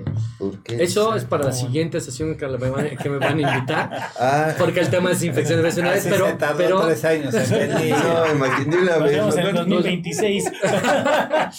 Pero bueno, es, es, es, es un tema muy importante. Que pero pro- realmente, Probablemente, eh, Miguel, te hacen la pregunta porque es una de las causas de infección. claro, una causa, una causa puede ser procesos infecciosos, Sí. es correcto. Hay bacterias en específico que precipitan las sales dentro de la orina y puede ser un factor que condicione la presencia de cálculos, ¿no? Eh, pero hay otros factores. Regularmente las piedras, el 80% de los cálculos son formados de calcio. Eh, el 15% es de ácido úrico Exacto. y el 5% de alguna otra sal. Esas piedras de calcio pueden ser por algún problema metabólico, que el mismo cuerpo esté por alguna razón excretando calcio a través de la orina, porque recordemos que para que se forme esa piedra es porque hay una excre- excreción, en este caso, de calcio o de ácido úrico de esta sal a través de la vía urinaria. Y eh, esto puede ser por un problema dietético, por un problema metabólico, había que estudiarlo, igual lo del ácido úrico, ¿no? No todos los pacientes tienen que ser sometidos a dieta, tampoco es irnos al, al lado contrario. Suspende la dieta de calcio y no tomes nada de calcio, porque tampoco es lo correcto. Hay que hacer un estudio del por qué está formando, qué tipo de piedras está formando y en base a eso del tratamiento. Sin embargo, el- el- la, la- el- la- la piedra angular del tratamiento de la formación de, de cálculos va dirigida en tres sentidos. Una, la ingesta abundante de agua. Normalmente Exacto. tendemos a estar deshidratados. Sí. No, no tomamos el agua suficiente y el no tomar el agua suficiente significa que si por alguna razón eliminamos una sal, pues si no hay cómo expulsarla, pues se va a acumular y formas una piedra. La otra es la ingesta abundante de sal, que es el otro factor que puede llegar a predisponer esto. Y la otra es el exceso de proteínas. Esos tres puntos son importantes para evitar la formación de cálculos, muy aparte del estudio que se tenga que hacer. Ahorita que mencionaste, Miguel, lo de la hidratación, que es muy importante. Una pregunta, Juan, va para ti, pero Gracias. ¿Ustedes ¿Qué opinan? Para el panel. Sí. Parece ¿Qué examen. mira. opinas. ¿qué, qué opinas de, de las aguas actualmente, de las bebidas energetizantes, que las toman como, Como si fueran agua de- del tiempo? ah, refresco. Es ¿Qué correcto. se traduce en un- una cuestión renal? Lo que pasa es que simple y sencillamente estamos tomando un exceso de electrolitos. O sea, esos Mucho electrolitos. sodio. Sí, mucho sodio. Entonces, justamente eh, eso está hecho para gente que está siendo sometida a ejercicio o a una actividad en donde Ah, pierde, entonces- además de agua, Entonces sí, electrolitos, tomando. ¿no? Entonces, mientras estás haciendo ejercicio, está bien para reponer ese tipo de, ¿no? Sí. Pero como tú dices, hay gente que lo toma, no toma agua y se toma esos electrolitos, es un exceso en, en- Y eso puede en la carga y eso puede grado de generar un- cálculo. Es correcto. Ok. ¿no? Entonces, hay, muchas, hay muchos factores dietéticos que influyen en la formación de cálculos, pero El- es un el- factor. Hay gente que toma agua mineral, por ejemplo, como si fuera agua buena. Como si fuera agua de es como día. si fuera agua de día y Extremo. tampoco. Tampoco. es- es Refrescos. correcto, ¿no? Ahora, Refresco, café, Café. todas estas bebidas endulzadas, que es, es- en teoría es una botella de agua, pero que le ponen un endulzante para que tenga algo de sabor, porque hay gente que el agua Ajá. natural nomás no le gusta, Sí. Ahora, pero eh, está conteniendo... El exceso de agua, también hay pérdida de solutos, acuérdate, Claro, y hay tampoco es, tampoco es el extremo, hay Ah, que... Sí, sí, Ahora- una media, ¿no? Fíjense, ahora hay un dilema, ¿no? En el agua bajan minerales o en sales.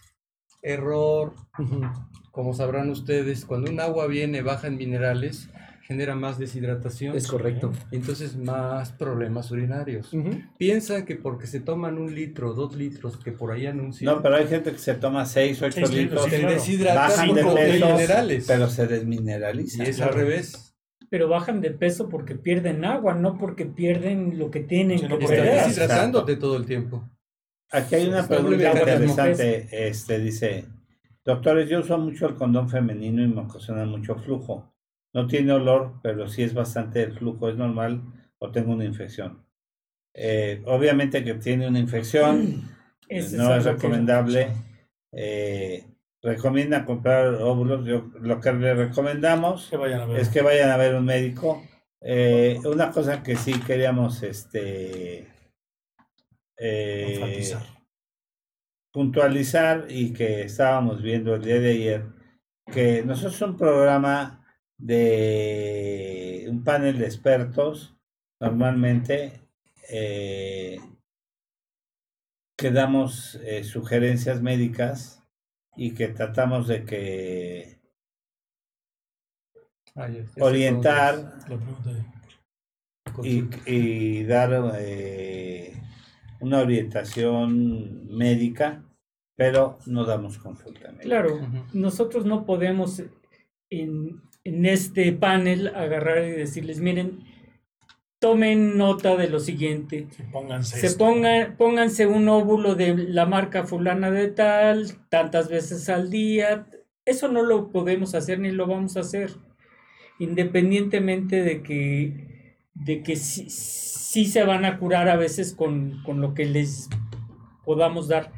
Pero ahorita que estaba yo reflexionando, muchas veces eh, hay pacientes que tienen infecciones repetidas de vías urinarias y como les dije, puede ser el debut de un problema diabético, pero también no hay que olvidarnos que puede ser el debut de un problema mucho mayor como el que puede, el que pudiera ser este un, un tumor en, en vejiga, un tumor en vejiga que, que si la paciente está constantemente tomándose antibiótico porque se está automedicando, que es justamente lo que, Es lo clásico. lo que, de, lo, lo- que tenemos que hacer, o sea, Evitar. evitar y decirle a toda nuestra audiencia, evitar la automedicación, justamente por eso, porque la paciente no sabe si finalmente tiene algún problema mayor, tiene alguna tumoración que en ese momento, si la, si la agarramos en muy buen momento, y, el, y, y- Miguel es el que lo tiene que, que ver con Puede un, ser un cáncer. con- puede ser Es un cáncer, con un estudio que se llama cistoscopía, es y esta cistoscopía es meter un tubo que, eh, en el que nosotros vamos a ver, el doctor principalmente, va a ver la vejiga por dentro y puede detectar desde una tumoración de qué tamaño.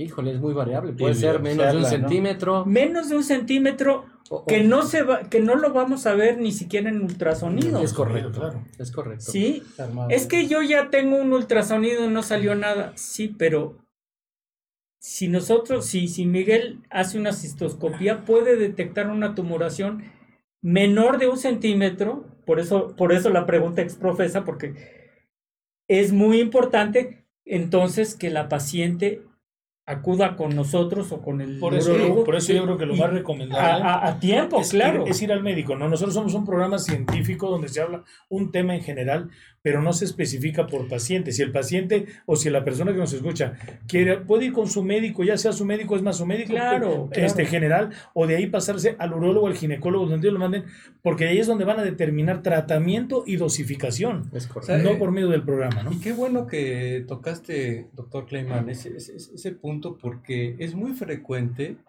en la experiencia y en la consulta que te lleguen pacientes que están orinando sangre. Ajá. mucho, muy frecuente. Entonces, comprender que ese sangrado puede tener varios orígenes. Ah, claro. A y lo muchos. primero que tienes que descartar, bueno, piensas en una infección con frecuencia, Claro, es pero lo más tienes común, que ¿no? descartar una tumoración, un cáncer, una complicación mayor. De- Antes de cometer errores de tomarse la receta del vecino o lo que le recomendaron hace tiempo. Exacto. Por eso zapatero tu zapato. Ginecólogo, si tienes un problema a nivel vaginal, ve al ginecólogo, tienes un problema urinario, ve al urólogo.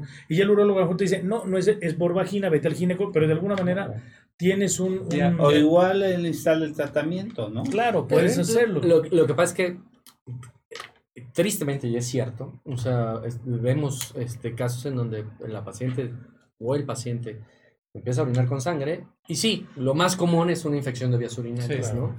Y desgraciadamente a mucha gente le sobra el antibiótico que tenía de la infección anterior, viceversa, y se toma el medicamento y persiste con hematuria. sí, claro. Es correcto. Y a lo mejor para el sangrado, que eso es lo más curioso, porque hay veces que el tumor puede sangrar en esos momentos y detenerse, ¿no? Y después otra vez, a los tres meses, ah, me volvió a dar infección y vuelve a tomarse el antibiótico. Y realmente estamos pasando por alto un tumor de vejiga, como bien lo dicen, donde hay ciertos Pueden factores. ser varias causas, hasta una tuberculosis renal. Es O sea, correcto. Sí, que ya no es muy común, sí. Litiasis, Una este, litiasis. O puede ser un tumor de vías urinarias superiores, o sea, claro, un tumor renal. de riñón. Y cada vez estamos viendo con mayor frecuencia en gente mucho más joven tumores. O uretritis Sí. por... por- Y, y desgraciadamente, ¿qué es lo que pasa? Que, como tú dijiste, se toman el medicamento y pasa el tiempo. Y vuelven a tomarse el medicamento y vuelve a pasar tiempo. Y ese tiempo es un tiempo muy, muy importante, es un tiempo vital Claro. en el que si una tumoración la podemos detectar de menos de un centímetro, ya para cuando la detectamos ya puede ser demasiado tarde o estar en un estadio mayor. Sí, hay que. Y ese es el con el ginecólogo o con el urólogo. Esa es la recomendación. para va a ser una buena valoración. Hay, hay- hay- hay otra pregunta, este, a través de nuestra colaboradora, la doctora Maru Ramírez, le preguntan, siempre tengo infección de vías urinarias, me hacen estudios y siempre sale E. coli, ¿por qué? Y la siguiente pregunta, tengo cuatro meses de embarazo y a cada rato tengo infección de vías urinarias, me recetan antibióticos, ¿no le da daño al bebé?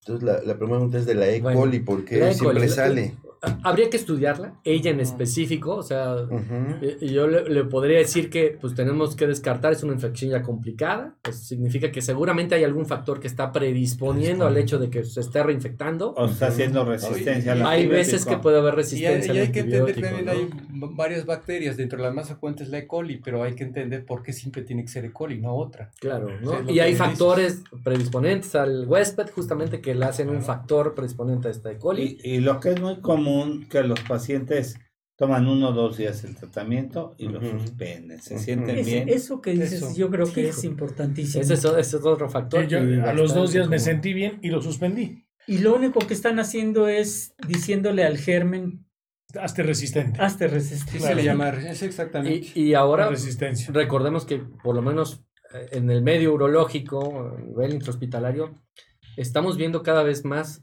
presencia de esta E. coli ble positiva, Ujú. que es una multiresistente y que te puedes acabar la farmacia y le pudieron haber visto cinco médicos antes que acabe con uno. y que resulta de que pues ya pasó por sulfas, ya pasó por quinolonas, ya pasó por macrodantina, ya pasó por todos los antibióticos y lo que tiene es una cepa multiresistente Sí, claro. que requiere tratamiento carbapenémicos No, y sí, sí. y, y, y es muy común, ¿no? Sí, ahorita Es que dices común. eso, porque ya te llegan tan, tan, tan toreados y tan tanta resistencia bacteriana que les manda sus cultivos, te sale el, el antibiograma donde está, ah, qué resistente, qué antibiótico, qué no, que sí.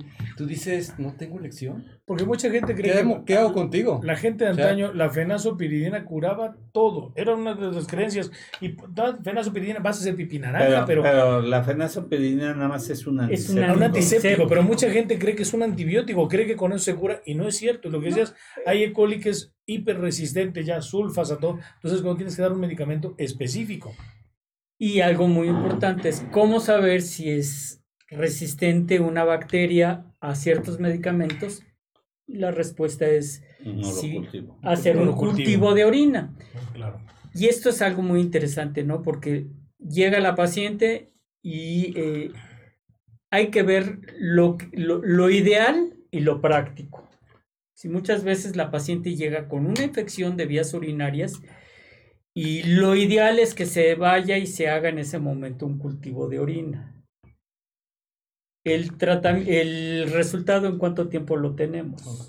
Pues sí. Cinco o siete Cinco, días. cinco o siete días. La paciente va a estar con, con dolor cinco o siete días. Obvio no. Dar un Hay que darle un tratamiento. ¿no? Es correcto. Entonces, Pero hay que tener el resultado Pero, para ah, ser específico. sí, antes a, de eh, a eso iba. antes de justamente, el- que tenemos que, la idea es, hazte un cultivo de orina, un urocultivo, y nosotros le vamos a dar tratamiento a la paciente. Claro. En caso de pacientes embarazadas, como dijiste, tenemos que ver qué tipo de medicamento El- no le va a afectar. El marco de a- seguridad. Que no atraviese Claro. barrera Y que no- o que no le afecte al bebé y que sea un medicamento de... eh, hay medicamentos A, B, C. Ahora, si esta persona dice que ya ha tenido, que tiene, está en su embarazo cuarto mes, que tiene infección recurrente, tomar un urocultivo, en vez de ya estar tirando dardos, ¿no? Que- O sea, de ¿Qué son dar? Pero lo primero que se tiene que hacer efectivamente es que se tome una- un, un urocultivo, o sea, un cultivo de orina. Podemos, yo en mi caso lo que hago es, le doy tratamiento en forma empírica. O sea, yo sé que este medicamento le puedo dar, Le puede este, ayudar y no va, no le puedo dar medicamento eh, con penicilinas o con, o con este, betalactámicos. Y le puedo dar eh, a esa paciente estos medicamentos y ya que tengo yo el resultado, el resultado. del laboratorio Ya no es el medicamento específico. me va a decir, este es el germen que le está, da- que, que está dañando, dañando a tu paciente. Puede ser, el- lo más común es el Escherichia coli, o puede ser este Klebsiella, o puede ser cualquier otro. Sí. Y abajo de eso va a venir algo que se llama antibiograma. ¿Qué significa eso? Que me va a decir, este germen en vitro, o sea, en el laboratorio, sí, a- sí, eh, es susceptible o- es, es- es resistente o es susceptible a tal o cual medicamento. O sea, viene un panel de, de medicamentos. Y en base a, esos, a, eso, a esa resistencia o susceptibilidad que tenemos, entonces nosotros podemos escoger el medicamento propicio para ese. Ahora, por favor, que eso lo haga un médico. Claro, ¿no? claro, no claro. porque te diga, es resistente a ceftriaxona, Desde luego. tiene- vayas a tomarte tú. ¿Cuál es la ceftriaxona? Porque hay muchos youtubers ahora que es ceftriaxona, se llama así, Pero ah, lo compro. que, O- que la ceftazona es un ha ejemplo. logrado una resistencia muy alta, ¿eh? Ah, claro, porque todo el Sí, mundo manda más del ceftriaxona. 90%. Ese es Yo el dije problema. ceftriaxona por decir, Ajá. como puede ser te- Generalmente abusan en cualquier tipo de consulta de la ceftriaxona. como puede ser trimetropina, como puede ser lo como puede primero ser que toman. Ahora, ahora Si todo el mundo usa. voy a hablar de otro escenario. Anda, De, canijo. ok, cuando tomamos un cultivo está perfecto, salió positivo, maravilloso. ¿Qué pasa si el cultivo está negativo? Y tiene sintomatología. ¿no? Tungirungirungi. Ah, va al urólogo. Vayan al urólogo. Tungirungirungi. Es, es- es muy importante porque para empezar, bueno, el cultivo nos sirve para cierto tipo de bacterias en general. Pero no para hongos. No para hongos, aunque a veces reportan algún, en, algún, en algún momento cándida. O la otra es algo que seguimos teniendo en México y que es tuberculosis, por ejemplo, y que no aparece en un Ujú. cultivo convencional. Exacto, son cultivos especiales. O la otra, una cistitis intersticial, Intersticial. que genera todos los síntomas de una cistitis. Sin tener nada. Y el tema es un problema inmunológico dentro de la vejiga y que la paciente se la pasa con historia y ya le recetaron toda la farmacia.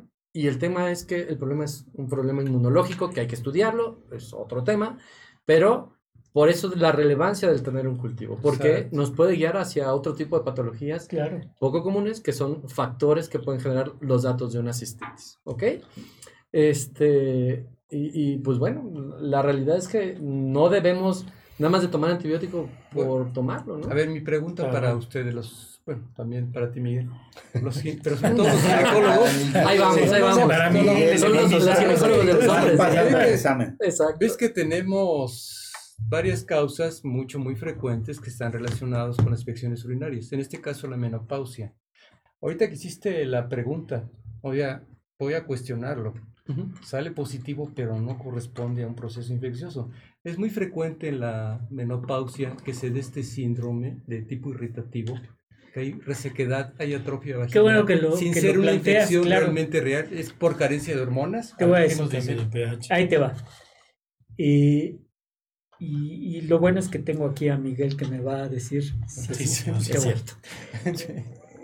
El jurado. Este, si recordamos la, la anatomía de la vejiga y cómo llegan los uréteros ¿sí? y la uretra, abajo se, se forma un, un- un- un trígono, o sea, un triángulo, Sí. ¿sí? y ese triángulo descansa, vamos a llamarlo, en, en, en- en la vagina. O sea, está la vagina abajo, a- arriba está la vejiga. Como que descansa su almohadita. Exactamente. Por acción de, o por el efecto de, de una, eh, de una baja de los estrógenos, tenemos el epitelio, que es la carnita de la vejiga y de la vagina, más delgadita. Esto propicia un problema crónico irritativo, no infeccioso, que se llama trigonitis, o sea, y la, inflamación de ese triángulo. Y eso puede ocasionar sangrado, puede ocasionar molestias Exacto. para orinar y no necesariamente, eh, o sea, nosotros recurrimos a los antibióticos como primera línea de ataque, pero el, el problema no deriva de, de eso, sino la pregunta precisamente por eso, por eso me gustó, eh, Tróficos. es un Sí, cambio. cambios atróficos totalmente. Porque se disminuye el, el epitelio, o sea, la carnita, Ya se perdió el- la, la turgencia, To- la, la lubricación. Todo se va perdiendo y entonces los estrógenos, El- colágeno. Se achica la, la vagina. Sí, es como que si una pared tiene un colchoncito y ese colchoncito se pierde, entonces queda la pared pelona. Todo cae en el cumplimiento de su deber. Así como para secar el cabello. Se. Ahora sí, este No, Miguel, ahora por voy a favor. creer- ahora sí, yo- Ahora, ahora sí estoy- te toca. Estoy de acuerdo, estoy de acuerdo justamente en esto. Les iba a voltear ahora la pregunta. Vámonos. ¿Por qué? Se regresa. Es común, es común, o sea, nosotros los vemos, este, tienen todo este tipo de problemas. Tienen pues, además un cistocele por ahí, porque la señora ya Ah, tiene también, 80 sí. añe ya tiene se Que es se cae la vejiga. que se se, caiga. caiga la vejiga, ¿no? Y entonces, el tema es dar o no hormonales tópicos dentro de la vagina. Y hay mujeres que, obviamente, con el tema del cáncer de mama y demás, oiga, me va a dar hormonas, se dan o no se recomiendan. Eh, ¿Cuál es la opinión de los ginecólogos? ¿Cuánto tiempo? Este, hay quienes dicen dos, seis semanas, este, en forma intermitente.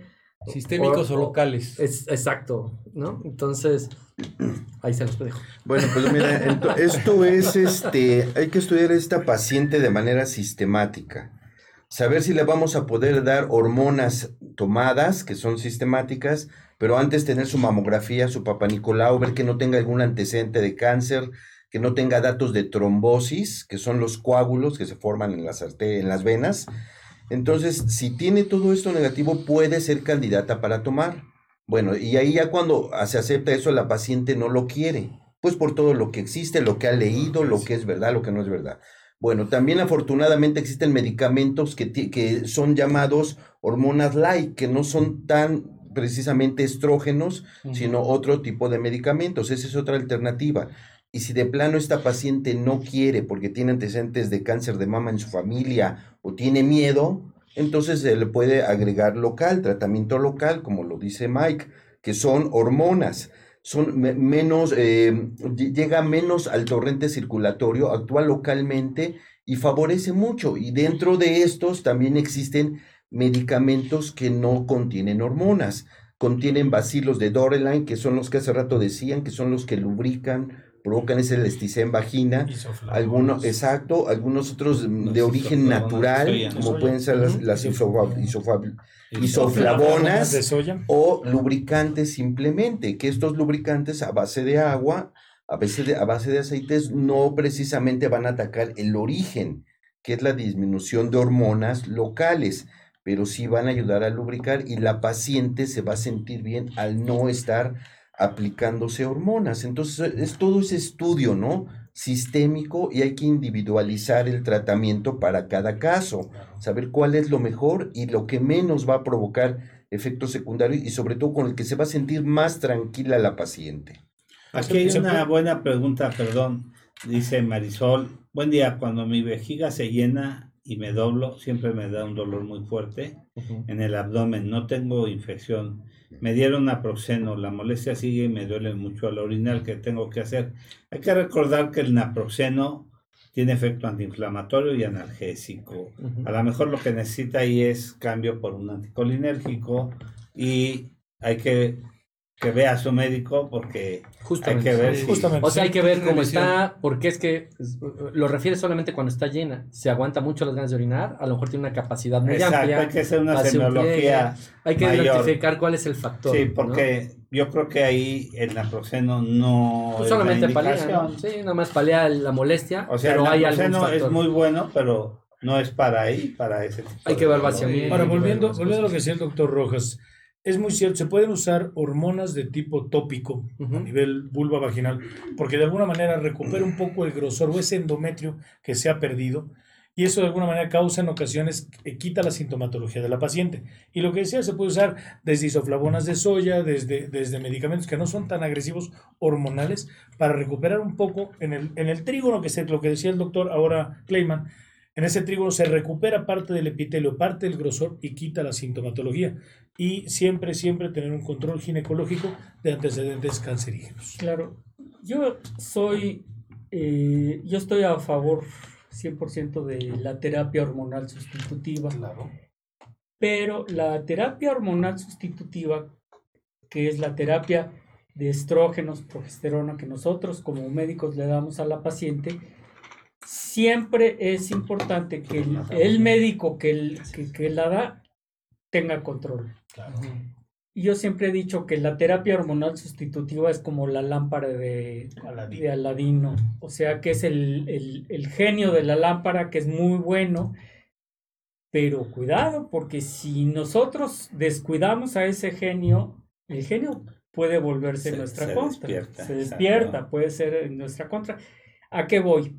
A que si nosotros descuidamos a nuestra paciente y, le decimos, bueno, tómate esto y, la dejamos así y, pasan los años y ella se sigue tomando los medicamentos sin control, sí puede caer en un problema mayor. Entonces, mm, yo siempre trato de convencer a mis pacientes de que la terapia hormonal sustitutiva, si no hay una contraindicación, como dijo el doctor Rojas, yo creo que es lo fundamental Ahora, si, si está contra, y, si está contraindicada porque tiene problemas de coagulación, porque tiene problemas de cáncer, porque tiene problemas de eh, hepáticos, o sea, hay que entender que las que, que las que los, las hormonas tienen un paso a través del hígado y puede, si, el, si el hígado está dañado, puede provocar problemas.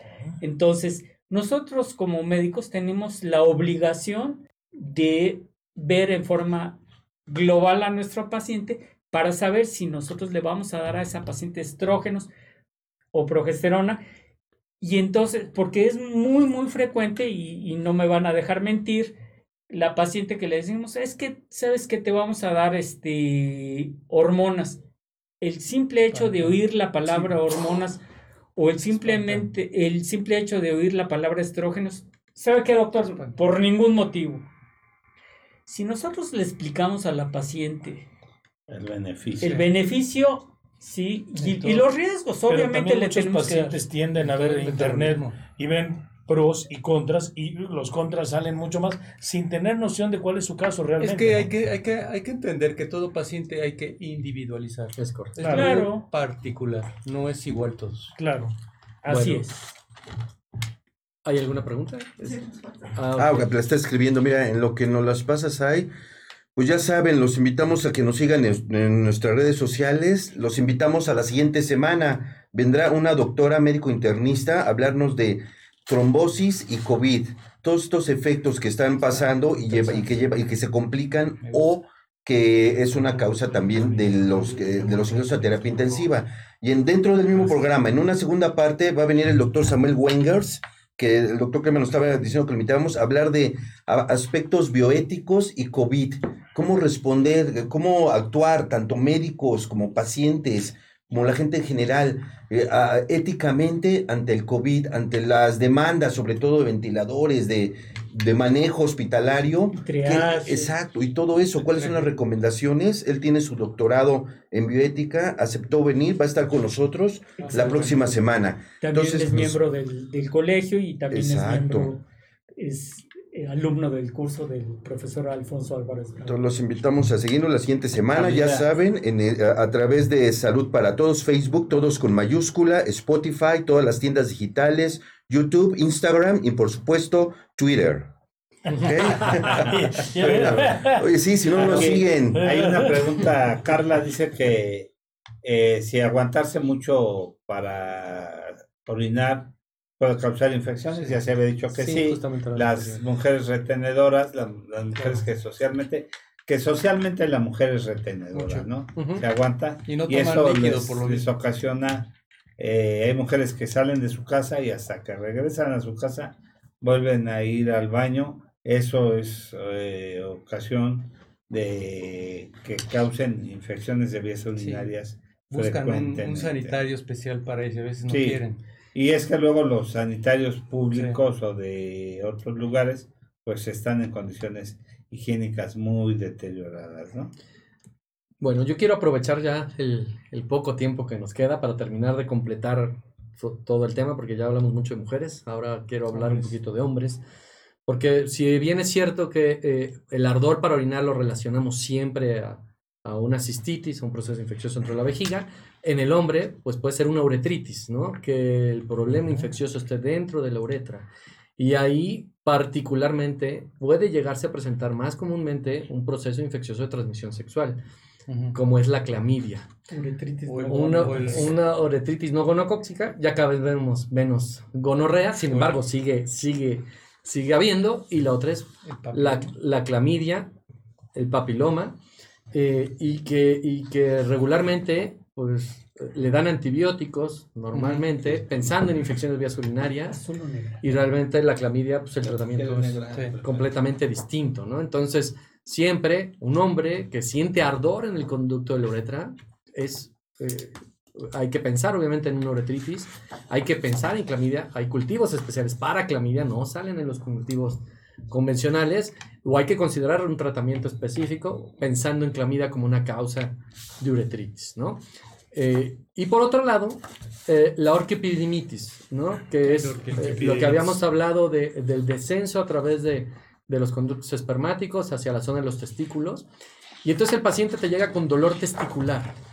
Y ese dolor testicular eh, pues, implica que el paciente se revise. Y aquí quiero tocar dos o tres puntos importantes. Una, eh, hay veces que lo pueden relacionar a un evento traumático. Hay veces que una epididimitis puede estar relacionado a, pues, durante la actividad sexual, por ejemplo, un golpe en la zona de los testículos.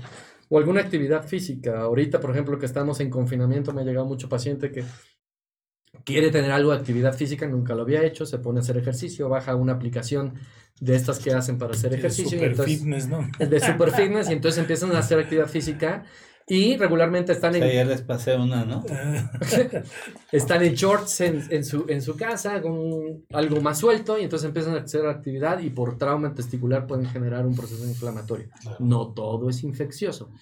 Y pues obviamente el proceso infeccioso que puede generar o desencadenar este dolor testicular, que si no se atiende puede eh, terminar en un absceso o en algo más complicado como es un Fournier, que es una necrosis vascular en la zona de los testículos.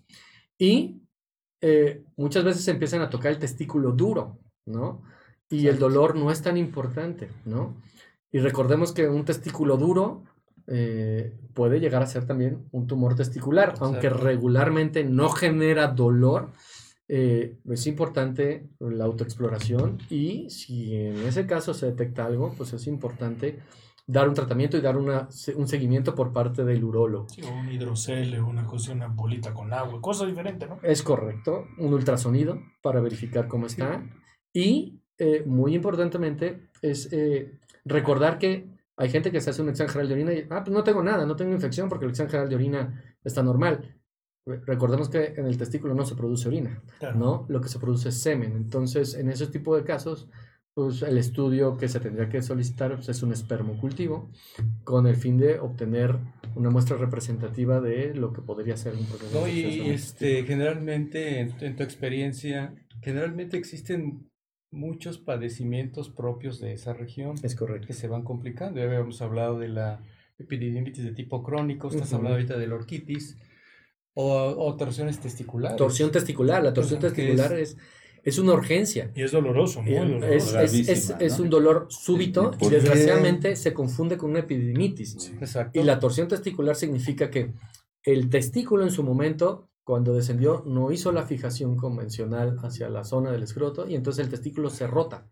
Y al rotarse, se compromete la vascularidad del ¿no? testículo. Necrosa. Se necrosa. Tenemos cuatro horas para poder Hay que actuar. eh, Liberar, o sea, liberar no ese testículo, porque si no, el tema es, se va a perder ese testículo. Ahora, referente, Miguel, referente a lo que, ¿ah? perdón, referente Sí. a lo que comentabas, yo creo que es bueno hacerse un check-up. Hay mucha gente que no se hace un check-up anual y que realmente hay check-ups económicos ya en laboratorios donde tienen un estudio completo en el hombre para poder ver este antígenos prostáticos, que en ocasiones dices, yo creo que es bueno porque en ocasiones la gente le tiene miedo porque dice, ¿y si me descubro algo? ¿Y si nunca he sabido que tengo y ahora tengo? Yo creo que es bueno saber y conocer y autoexplorar tu cuerpo, ¿no? Es correcto. Perdóname. Eh, Es muy frecuente en la consulta que lleguen los pacientes masculinos. Doctor, es, tengo una bolita. ¿Mm? Que me Sí. sube y me baja. Sí, se, se mueve, ¿no? Sube y baja la bolita. Sí, sí. Entonces pensar que desde el punto de vista congénito o de nacimiento puede estar el varicocele, que son deformaciones vasculares venosas, Ujú. así Sí, como las correcto. venas de las piernas. Es correcto. Puede haber quistes De pequeñitos, epididimarios, eh, que es lo habitual, Pero puede ser un tumor. pero puede ser una, un tumor. una bolita en el testículo que no duele, pues puede ser un quiste, puede ser un tumor. Sí. Y el tema del tumor testicular es que eh, como su reproducción, la reproducción de, sal- de- de las células a nivel del testículo es muy continua, muy el tema es que el, el tumor de testículo crece rápidamente. hidrocele. Porque ahorita que lo mencionaste, generalmente hay mucho trauma testicular. ¿sí? Una pelota, un juego de secundaria, ¿sí? Entonces tiende a haber tumoraciones por un golpe. ¿sí? O se detectan por el golpe, que esa es la otra. o se O sea, como golpe. nunca se había explorado, pues se golpeó y entonces, ah, tengo esta bolita. Y a lo mejor esa bolita ya tenía tiempo, ¿no? Y Claro. eh, Oh. eh, el acudir al médico en forma oportuna, pues Y puede aquí, aquí significar- pasan dos cosas, Miguel. Tócate y ¿Qué conócete, ¿no? pasaría? ¿Qué pasaría si tú dejas, por ejemplo, un testículo infectado a tiempo? ¿Se pierde ese testículo? Puedes llegar a perderlo. Si ya haces un absceso testicular, ¿Se puede complicar con el otro testículo? Regularmente puede afectar la bolsa escrotal, está dividido por un tabique, sin embargo, puede eh, eh, pasarse hacia el otro, hacia el otro testículo y pues tener El un varicocele tema grave. también, El varicocele es un problema funcional. Ese, Funcional. es, ese, eh, pero causa esterilidad. eh, regularmente genera un trastorno en la motilidad del espermatozoide eh, por ciertos cambios de temperatura y demás. Entonces, regularmente corregimos el, el, el- el varicocele y tiende a, a recuperarse el paciente sin mayor problema. ¿no? Eh, eh, eh, Miguel, ¿y qué tan frecuente es encontrar como una con ¿qué será? Condición como complicación, una este, eh, genere esterilidad en el varón, algún problema de tipo Infeccioso. infeccioso. Muy común, es común, ¿no? O sea, una, una uretritis, una infección por una clamidia maltratada puede generar un proceso de esterilidad, Esterilidad. Este, a la larga, es Y, y correcto. casi irreversible. ¿eh? Es correcto, porque regularmente sellan a los Y sellan, conductos. sellan los conductos. Sellan los conductos y es, y es extremadamente. Y doctor, este, Miguel, ¿y qué nos dices de las eh, herpes genitales Ah, el herpes y de genital. las verrugas genitales? No, bueno, es, es, varón. Ese es, Otro ese es tema vas a motivo decir. de Ese es un programa. Es correcto, de otro programa. ¿En qué año? Sí, Como por ejemplo, eh, eh, el herpes es, es, es, es común, no es tan infrecuente como se piensa. Muy Y, severo. Sí. y es importante recordar que es una infección que va a ser crónica y de por vida. Y de por vida, y ¿no? severa. Chicos Y dicen, es severa. que apareció Como esto y ya se desapareció, por eso es, te lo comentaba. Es correcto, ¿no? Entonces, y es muy común que no vayan porque, ah, ya se me quitó, sí. ¿no? Y entonces llegan O que con, les cause cierto, con eventos complicados. ¿no? Cierto, cierta pena a los pacientes, pero cuando llegan, Sí. Sí, llegan, llegan en, en un, en un momento complicado. Y las verrugas, pues bueno, pues sabemos la relación que con virus de papiloma humano. son bueno, cuan- hermanitas. Cuando hay verrugas, pues bueno, pues tienes una verruga y pues bueno, hay, hay, hay, hay que hacerlo pertinente. Pero en ocasiones, como bien se mencionó al principio del programa, hay veces que puede estar alojado dentro de la uretra Claro. y tú, pues por más que explores y prendas la luz y prendas una Y lupa, ver la etiología de la verruga, ¿no? Digo, no, Sí. Hay que saber. este, ¿cuál es el factor? Pues ya se nos acabó el tiempo como siempre. Por favor, invito a todos los compañeros a que digan sus datos, dónde los encuentran, su nombre y pues estamos aquí viéndonos la siguiente semana. Por favor, Omar, empieza. Ah, yo soy el doctor Omar. Flores, estoy en Clínica Viveros. Eh, mi teléfono es 5362 8636 y estamos para servirles. Yo soy el doctor Jaime Kleiman. Estoy en la Torre Nota Nueva, Nota nueva. de aquí del Hospital Español. O sea, no es la roja, No, es, Es es la amarilla, es la la amarilla. de eh, consultorio 305 en la torre de consultorios de aquí del Hospital Español y en el Hospital Ángeles de las Lomas, consultorio 140. Yo soy el doctor Roberto Canales. Eh, mi consultorio está aquí en la colonia Tlaxpana. Mis teléfonos 55 46 51 18 y 55 35 03 89. Mi correo electrónico es doctor canales, la palabra completa, arroba infinitummail.com. Bueno, pues antes que otra cosa, muchas gracias. Gracias por la invitación y poder participar aquí No, con, pues, con ustedes. bueno. Y pues bueno, yo estoy para servirles aquí en el Hospital Español. En, ¿En la Torre Nueva? En la Torre Nueva, la Torre Roja. Consultorio, Más se- nueva. consultorio 702. eh, mis teléfonos 53 43 44 68. Y bueno, estamos para servirles. Recuerden que, que gran responsabilidad de su salud es de ustedes mismos. Entonces, es. este, tienen que Acabas de decir una palabra clave, ¿no? Es correcto, ¿no? Aquí tenemos que cuidarnos y aprendernos a cuidar y, y- y es parte de, de- de nuestra obligación con nuestro propio cuerpo, ¿no? ¿Ok? Ok, yo, yo soy el... Gabriel no dijo. No, no, no, adelante. Si Es quieres, que lo va a dejar al cierre, si quieres, lo va a dejar al cierre, es Sí, ciérralo. Tú ordenas. Bien, eh, yo soy el doctor Fernando Castillo Lira. Eh, mi especialidad es medicina china, tradicional china, aspectos de medicina interna. ¿sí? Yo me encuentro muy cercano de aquí de Acupuntura. acupuntura, medicina tradicional china. Me encuentro muy cerca aquí a donde está nuestro compañero Roberto. Estoy en el eje 1 norte, Alzate 270. Es la colonia Santo Tomás o Agricultura. Ese es eje 1 norte. Se llama Atención Médica Especializada. Ahí me pueden encontrar. Mi correo electrónico, fercas591016 arroba hotmail.com. Mi número telefónico 55 30 45 13 38 53 41 18 80. Son cuatro, pero les doy dos. Gracias. Gracias. Bueno, yo soy el doctor Gabriel Rojas Poceros, médico ginecólogo. Pues estoy también aquí en el Hospital Español, en la Torre Viejita, aquí con el doctor Jaime Kleiman. Y pues las redes sociales, sobre todo arroba doctor ahí los estamos viendo a todos. Y pues por supuesto, suscríbanse a nuestro, a nuestro canal de YouTube, Salud para Todos, pónganle like a todas esas redes sociales y ahí estaremos informando acerca de los siguientes programas y en dónde estaremos. Mike, pues como siempre, un placer, un placer que hayas estado con nosotros. Muchísimas preguntas que quedan, vamos a intentar responderlas o las pasaremos con Mike que nos las esté respondiendo. Y pues estamos ahí, Mike, algunas cosas que gustes concluir acerca del tema, recomendación. Bueno, pues, ¿Qué hacemos, Mike? Nuevamente, gracias por la invitación. Me vuelven a invitar cuando haya pastel de fresa, por favor.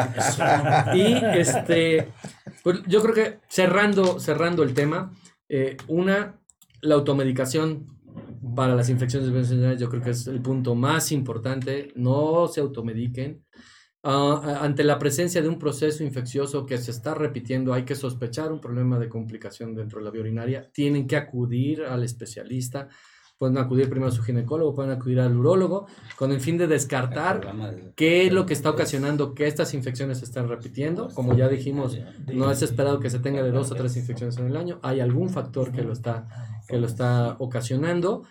Eh, su salud sexual, parte muy importante de todas las infecciones del aparato genitourinario, tanto en el hombre como, como, en, como en la mujer. El cuidarse, el utilizar un preservativo, el tener la higiene adecuada de las zonas de los genitales es un factor muy importante para evitar estos procesos infecciosos. Y ante la más mínima duda de alguna característica o lesión que ustedes se encuentren en su cuerpo conociéndose y autoexplorándose, si hay evidencia de algo que esté fuera de lo que normalmente tenemos, acudir con el especialista. Eh, no me queda más que agradecerles y bueno, pues un placer, estoy para servirles. Miguel, muchas gracias. Gracias, buen Gracias, programa. a ver si Gracias. Buen no, no, no dejas que se vayan otros tres años para que vuelvas a estar con El día que gusten, este, ahora ando un poco desocupado, entonces... Está, está en confinamiento, Miguel. es correcto. Por lo que pasa es que está en la raza, está aquí, está en Interlomas o en dónde estás. No, ya básicamente estoy aquí únicamente Sí. y, en el, y en la raza, pues en la Y, parte y de- vende globos los domingos en la Y Alameda. aguas frescas. Entonces, Pero este, ahorita tengo cerrado el negocio, entonces... eh, cuídense, cuídense. Esta es la, cuídense. la taza de recuerdo. Anda, la de taza recuerdo. conmemorativa. Tenías de las otras, ¿no? Sí, es correcto, es correcto. Entonces, este. Ya cuando venga vamos a tener la otra, la del 51 aniversario. Muchas gracias a todos por escucharnos. No sé si quieras concluir con algo, Jaime. Definitivamente, número uno, darle las gracias a todos ustedes, a todo el panel que está con nosotros y especialmente el día de hoy a nuestro invitado, a Miguel. La verdad, estuvo exquisita, por decirlo así, tu, tu, tu ponencia, tu plática, pues la plática. Y yo creo que con lo que cerraste es toral, ¿no? Sí. Este, no a la automedicación, vayan a ver su, a, a- a su médico y pues no tengo más remedio que despedirme de todos ustedes y desearles un buen confinamiento, quédense en casa y nos vemos la próxima semana. Que tengan un excelente día y un mejor fin de semana. Muchas gracias. Gracias a Gracias. todos. Gracias. Gracias, Ay y Jesús, que son nuestros productores. Muchas gracias. Muchas gracias. Gracias.